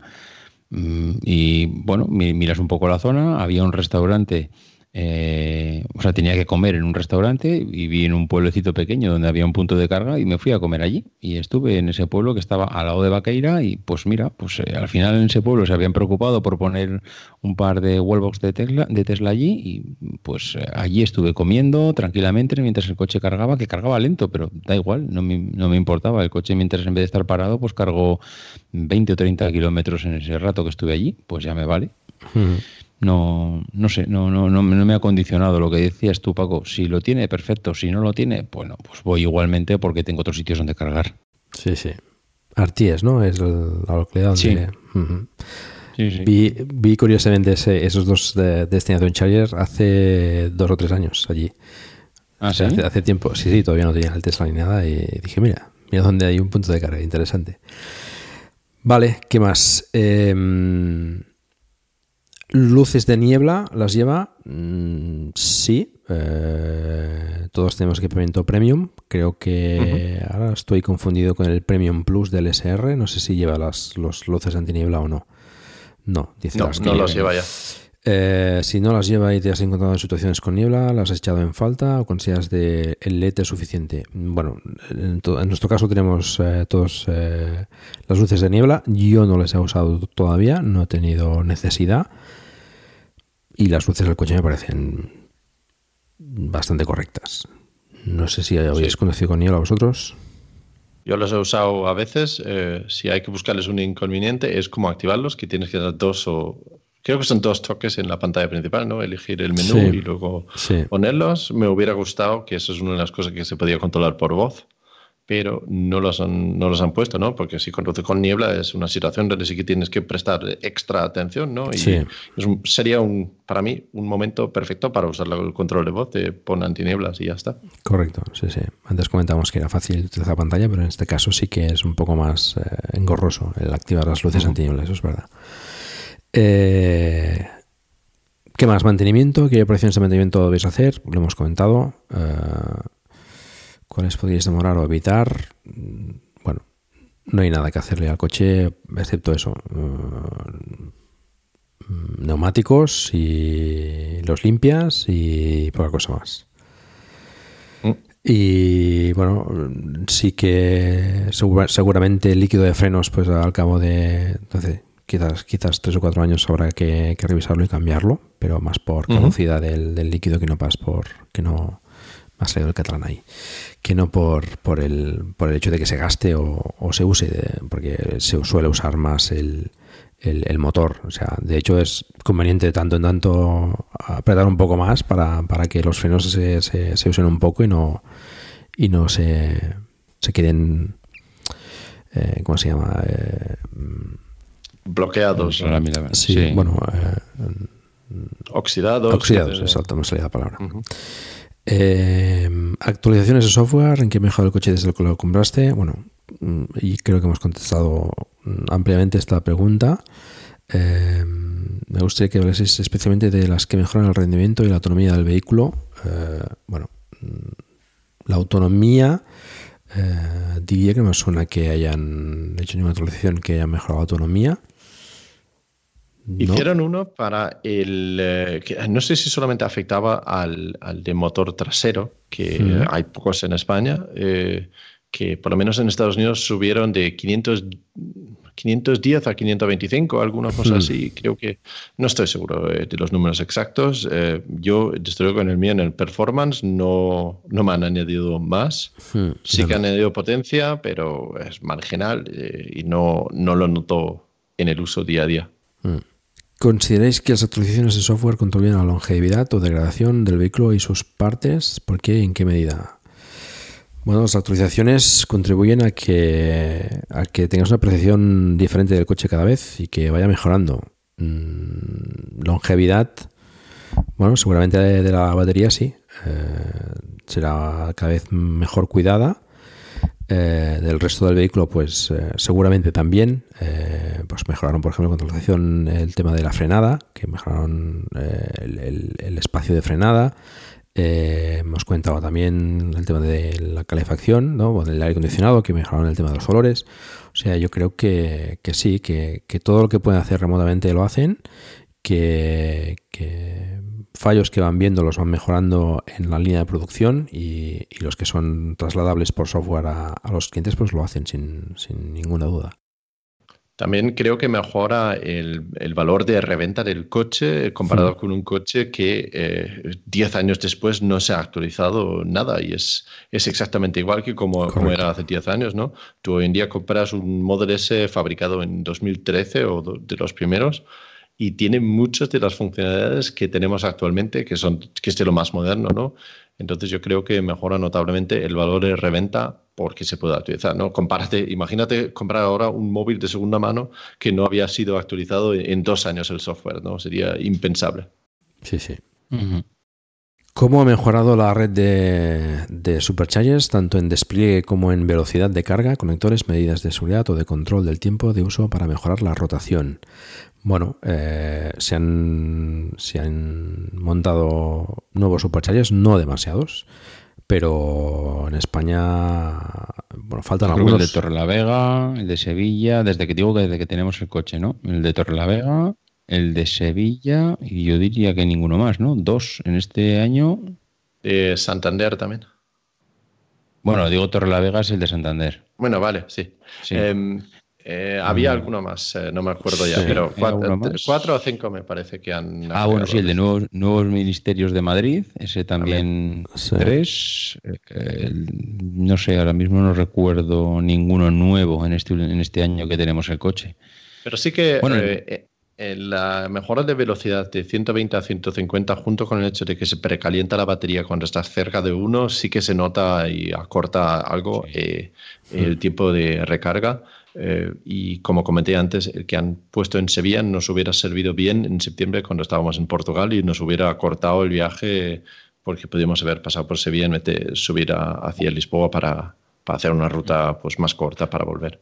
Y el hecho de aumentar la potencia también pues aumenta el tema que comentaba Pedro de la rotación. Es decir, cuando antes cargues, pues antes te irás.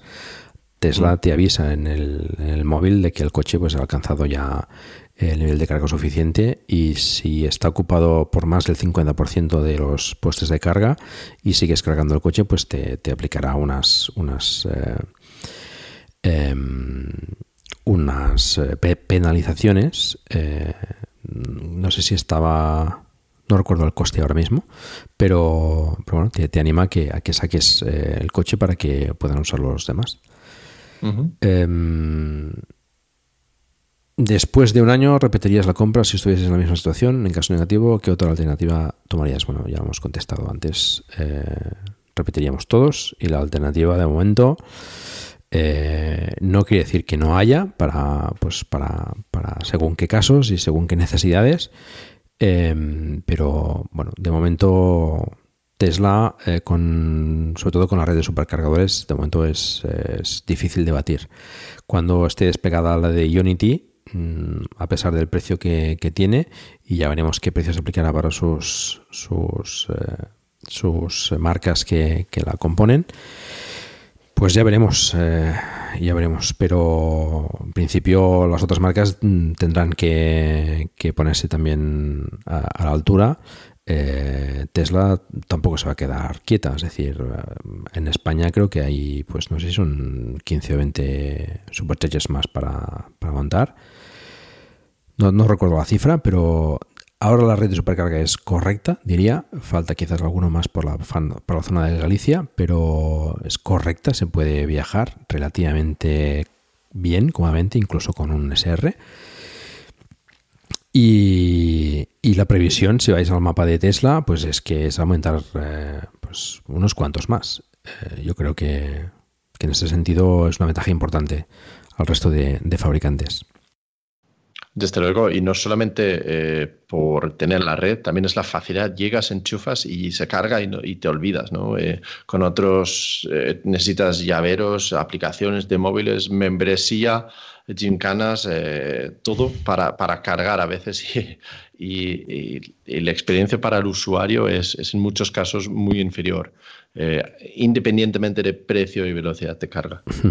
Y la seguridad de que sabes que funciona cuando llegas, no Correcto. como otros que dices, ah, llegarán, estará, funcionará correctamente, tendré problemas, se conectará.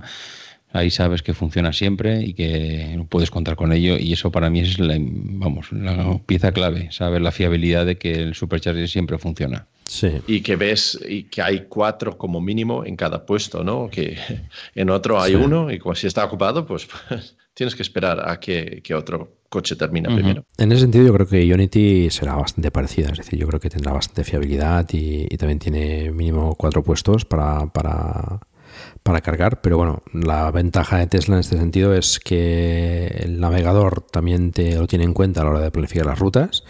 No es demasiado difícil que los demás lo hagan con Unity, pero todavía que yo sepa no está. Eh, y también te dice la ocupación en el mismo coche del supercargador. Es decir, en, sitios, por ejemplo, que hay dos eh, cercanos, pues por ejemplo aquí en Gerona está el de el que está dentro de la ciudad y el que está en Caldas de Malavella, pues bueno, puedes decidir si el de Girona teóricamente te tendría que ir mejor, pero está ocupado o, bastante ocupado, pues te vas al otro, ¿no? Esto es importante también de, tenerlo en cuenta a la hora de planificar las cargas. Sería interesante ver porque en la siguiente actualización que tenemos eh, se va a empezar a mostrar otros cargadores, no solamente los de Tesla, en la pantalla principal. Y no sé si se va a mostrar también la ocupación en, en, esas, eh, en esos cargadores, pero sería interesante ver qué redes van a, van a incluir, si van a incluir eh, Unity. seguramente en, en, Holanda tienes el Fastnet, que es otra red hmm. de bastante extenso. Eh, y aquí en, España a mí me gusta la red de eh, Easy Charger, por ejemplo, que espero que algún día pueda ser incorporado en eso, que suelen también tener varias estaciones y que, suelen funcionar bastante bien también. Sí, sí. Vale, bueno, pues yo creo que hemos dado un buen repaso, ¿no? Después de un año, pues a, lo que es el Model 3, a nuestra experiencia con él. Eh, los tres repetiríamos. Y, bueno, si estáis pensando en comprar uno, pues em, creo que hemos facilitado toda la información posible para, daros, eh, espero, ese empujón. Em, podéis utilizar los referidos de tanto de David como de, de Lars aunque las va un poco sobrado últimamente de referidos. No, hace falta, podéis perfectamente usar el de, Paco, David. Que, agradezco mucho los referidos que tengo, pero tengo demasiado carga ya, no, no, no, no puedo ni gastarlo entero, así que eh, sentiros libres de, elegir a otro. Bueno, pues ahí tenéis la, posibilidad. Em, pero bueno, sobre todo espero haberos dado entre los tres una, una idea o una perspectiva, em, espero correcta y realista de lo que es eh, usar un vehículo eléctrico como el Model 3, que bueno, en principio pues da bastantes satisfacciones, que tiene sus inconvenientes como todo, pero que eh, las, eh, las, cosas positivas pues pesan muchísimo más que las negativas. Em, lo dejamos aquí, ¿os parece? Creo que llevamos ya bastante rato. Eh, no sé si. Es hora de dormir, ¿eh? Sí, yo creo que sí. ¿Os despedís y comentáis dónde os pueden encontrar, David? Sí, bueno, eh, en principio ya sabes que a mí me pueden encontrar fácilmente en Twitter, arroba maxatiné. Mm, si alguno quiere escuchar alguno de los podcasts que hacemos en la red de Milcar FM, pues aparte de la página de la página web de milcar.fm que tiene todos, no solo los míos, sino todos los que hay. Y bueno, pues eh, darte las gracias Paco, porque ha sido un auténtico placer. Siempre que nos juntamos para hablar de Tesla es un disfrute y gracias a Lars también, que el hombre pues eh, no sé, casi yo creo que no va a poder ni meterse a la cama ya porque tiene que salir para trabajar, dada la hora que es. Así que nada, muchas gracias y daros la, enhorabuena de luego de mi parte a los dos porque hacéis un trabajo excepcional para el tema de la movilidad eléctrica y hay mucha gente que os lo agradece. Muchas gracias a ti también. Lars, ¿dónde te pueden encontrar? Bueno, lo más fácil es buscar Tesla para todos en Google y salimos en Twitter y en YouTube y en página web y todo eso, pero dado que estamos en un podcast, eh, nos faltaría eh, mencionar que hacemos nosotros también un podcast que se llama Es Tesla y en vez de repasar noticias y eso, lo que hacemos es sobre todo contar experiencias personales. Somos tres personas eh, bien distintos. Yo soy de Dinamarca, pero vivo en España. mis compañeros de podcast viven los dos en Estados Unidos, uno en Miami, Miami y otro en California. Eh, el de California es Ignacio, eh, que es español, y eh, en Florida está em, Rafael, que quizás le hayáis visto en YouTube también, como Teslatino. Y hacemos un podcast un, poco ameno cada semana, hablando pues, de nuestras experiencias con Tesla, lo bueno, lo malo, y participan los oyentes también a través de las llamadas. Y, esperemos que os guste eso. Rafael lo tuvimos aquí hace, hace un par o tres de capítulos hablando del Cybertruck y también estuvo muy bien. Bueno, pues eh, ya sabéis dónde podéis encontrarlos. Eh, recomendables los podcasts y el canal de YouTube de, David y de, y de, Lars, respectivamente. Agradeceros también a los dos vuestro tiempo y, bueno, pues eh, todas las aportaciones que habéis hecho a, este capítulo y a, y a muchos otros. Y, nada, nos vemos, espero, en, un próximo capítulo, quizás dentro de un año, a ver cómo vamos evolucionando. Muy bien. Pues muchas gracias, Paco. Venga, un, saludo. Hasta luego. Chao. Y eso es todo. Muchas gracias por el tiempo que habéis dedicado a escucharnos. Os recuerdo que hagáis difusión del vehículo eléctrico en la medida de vuestras posibilidades, por ejemplo recomendando este podcast o haciendo una reseña en iTunes. Si disfrutas de un vehículo eléctrico, me gustaría mucho que nos enviases un audio con tus impresiones y experiencias para compartirlos con todos. Espero también vuestros comentarios en la página del programa en emilcar.fm barra plug and drive, donde también podéis encontrar los medios de contacto conmigo y conocer los otros podcasts de la red. Un saludo y hasta pronto.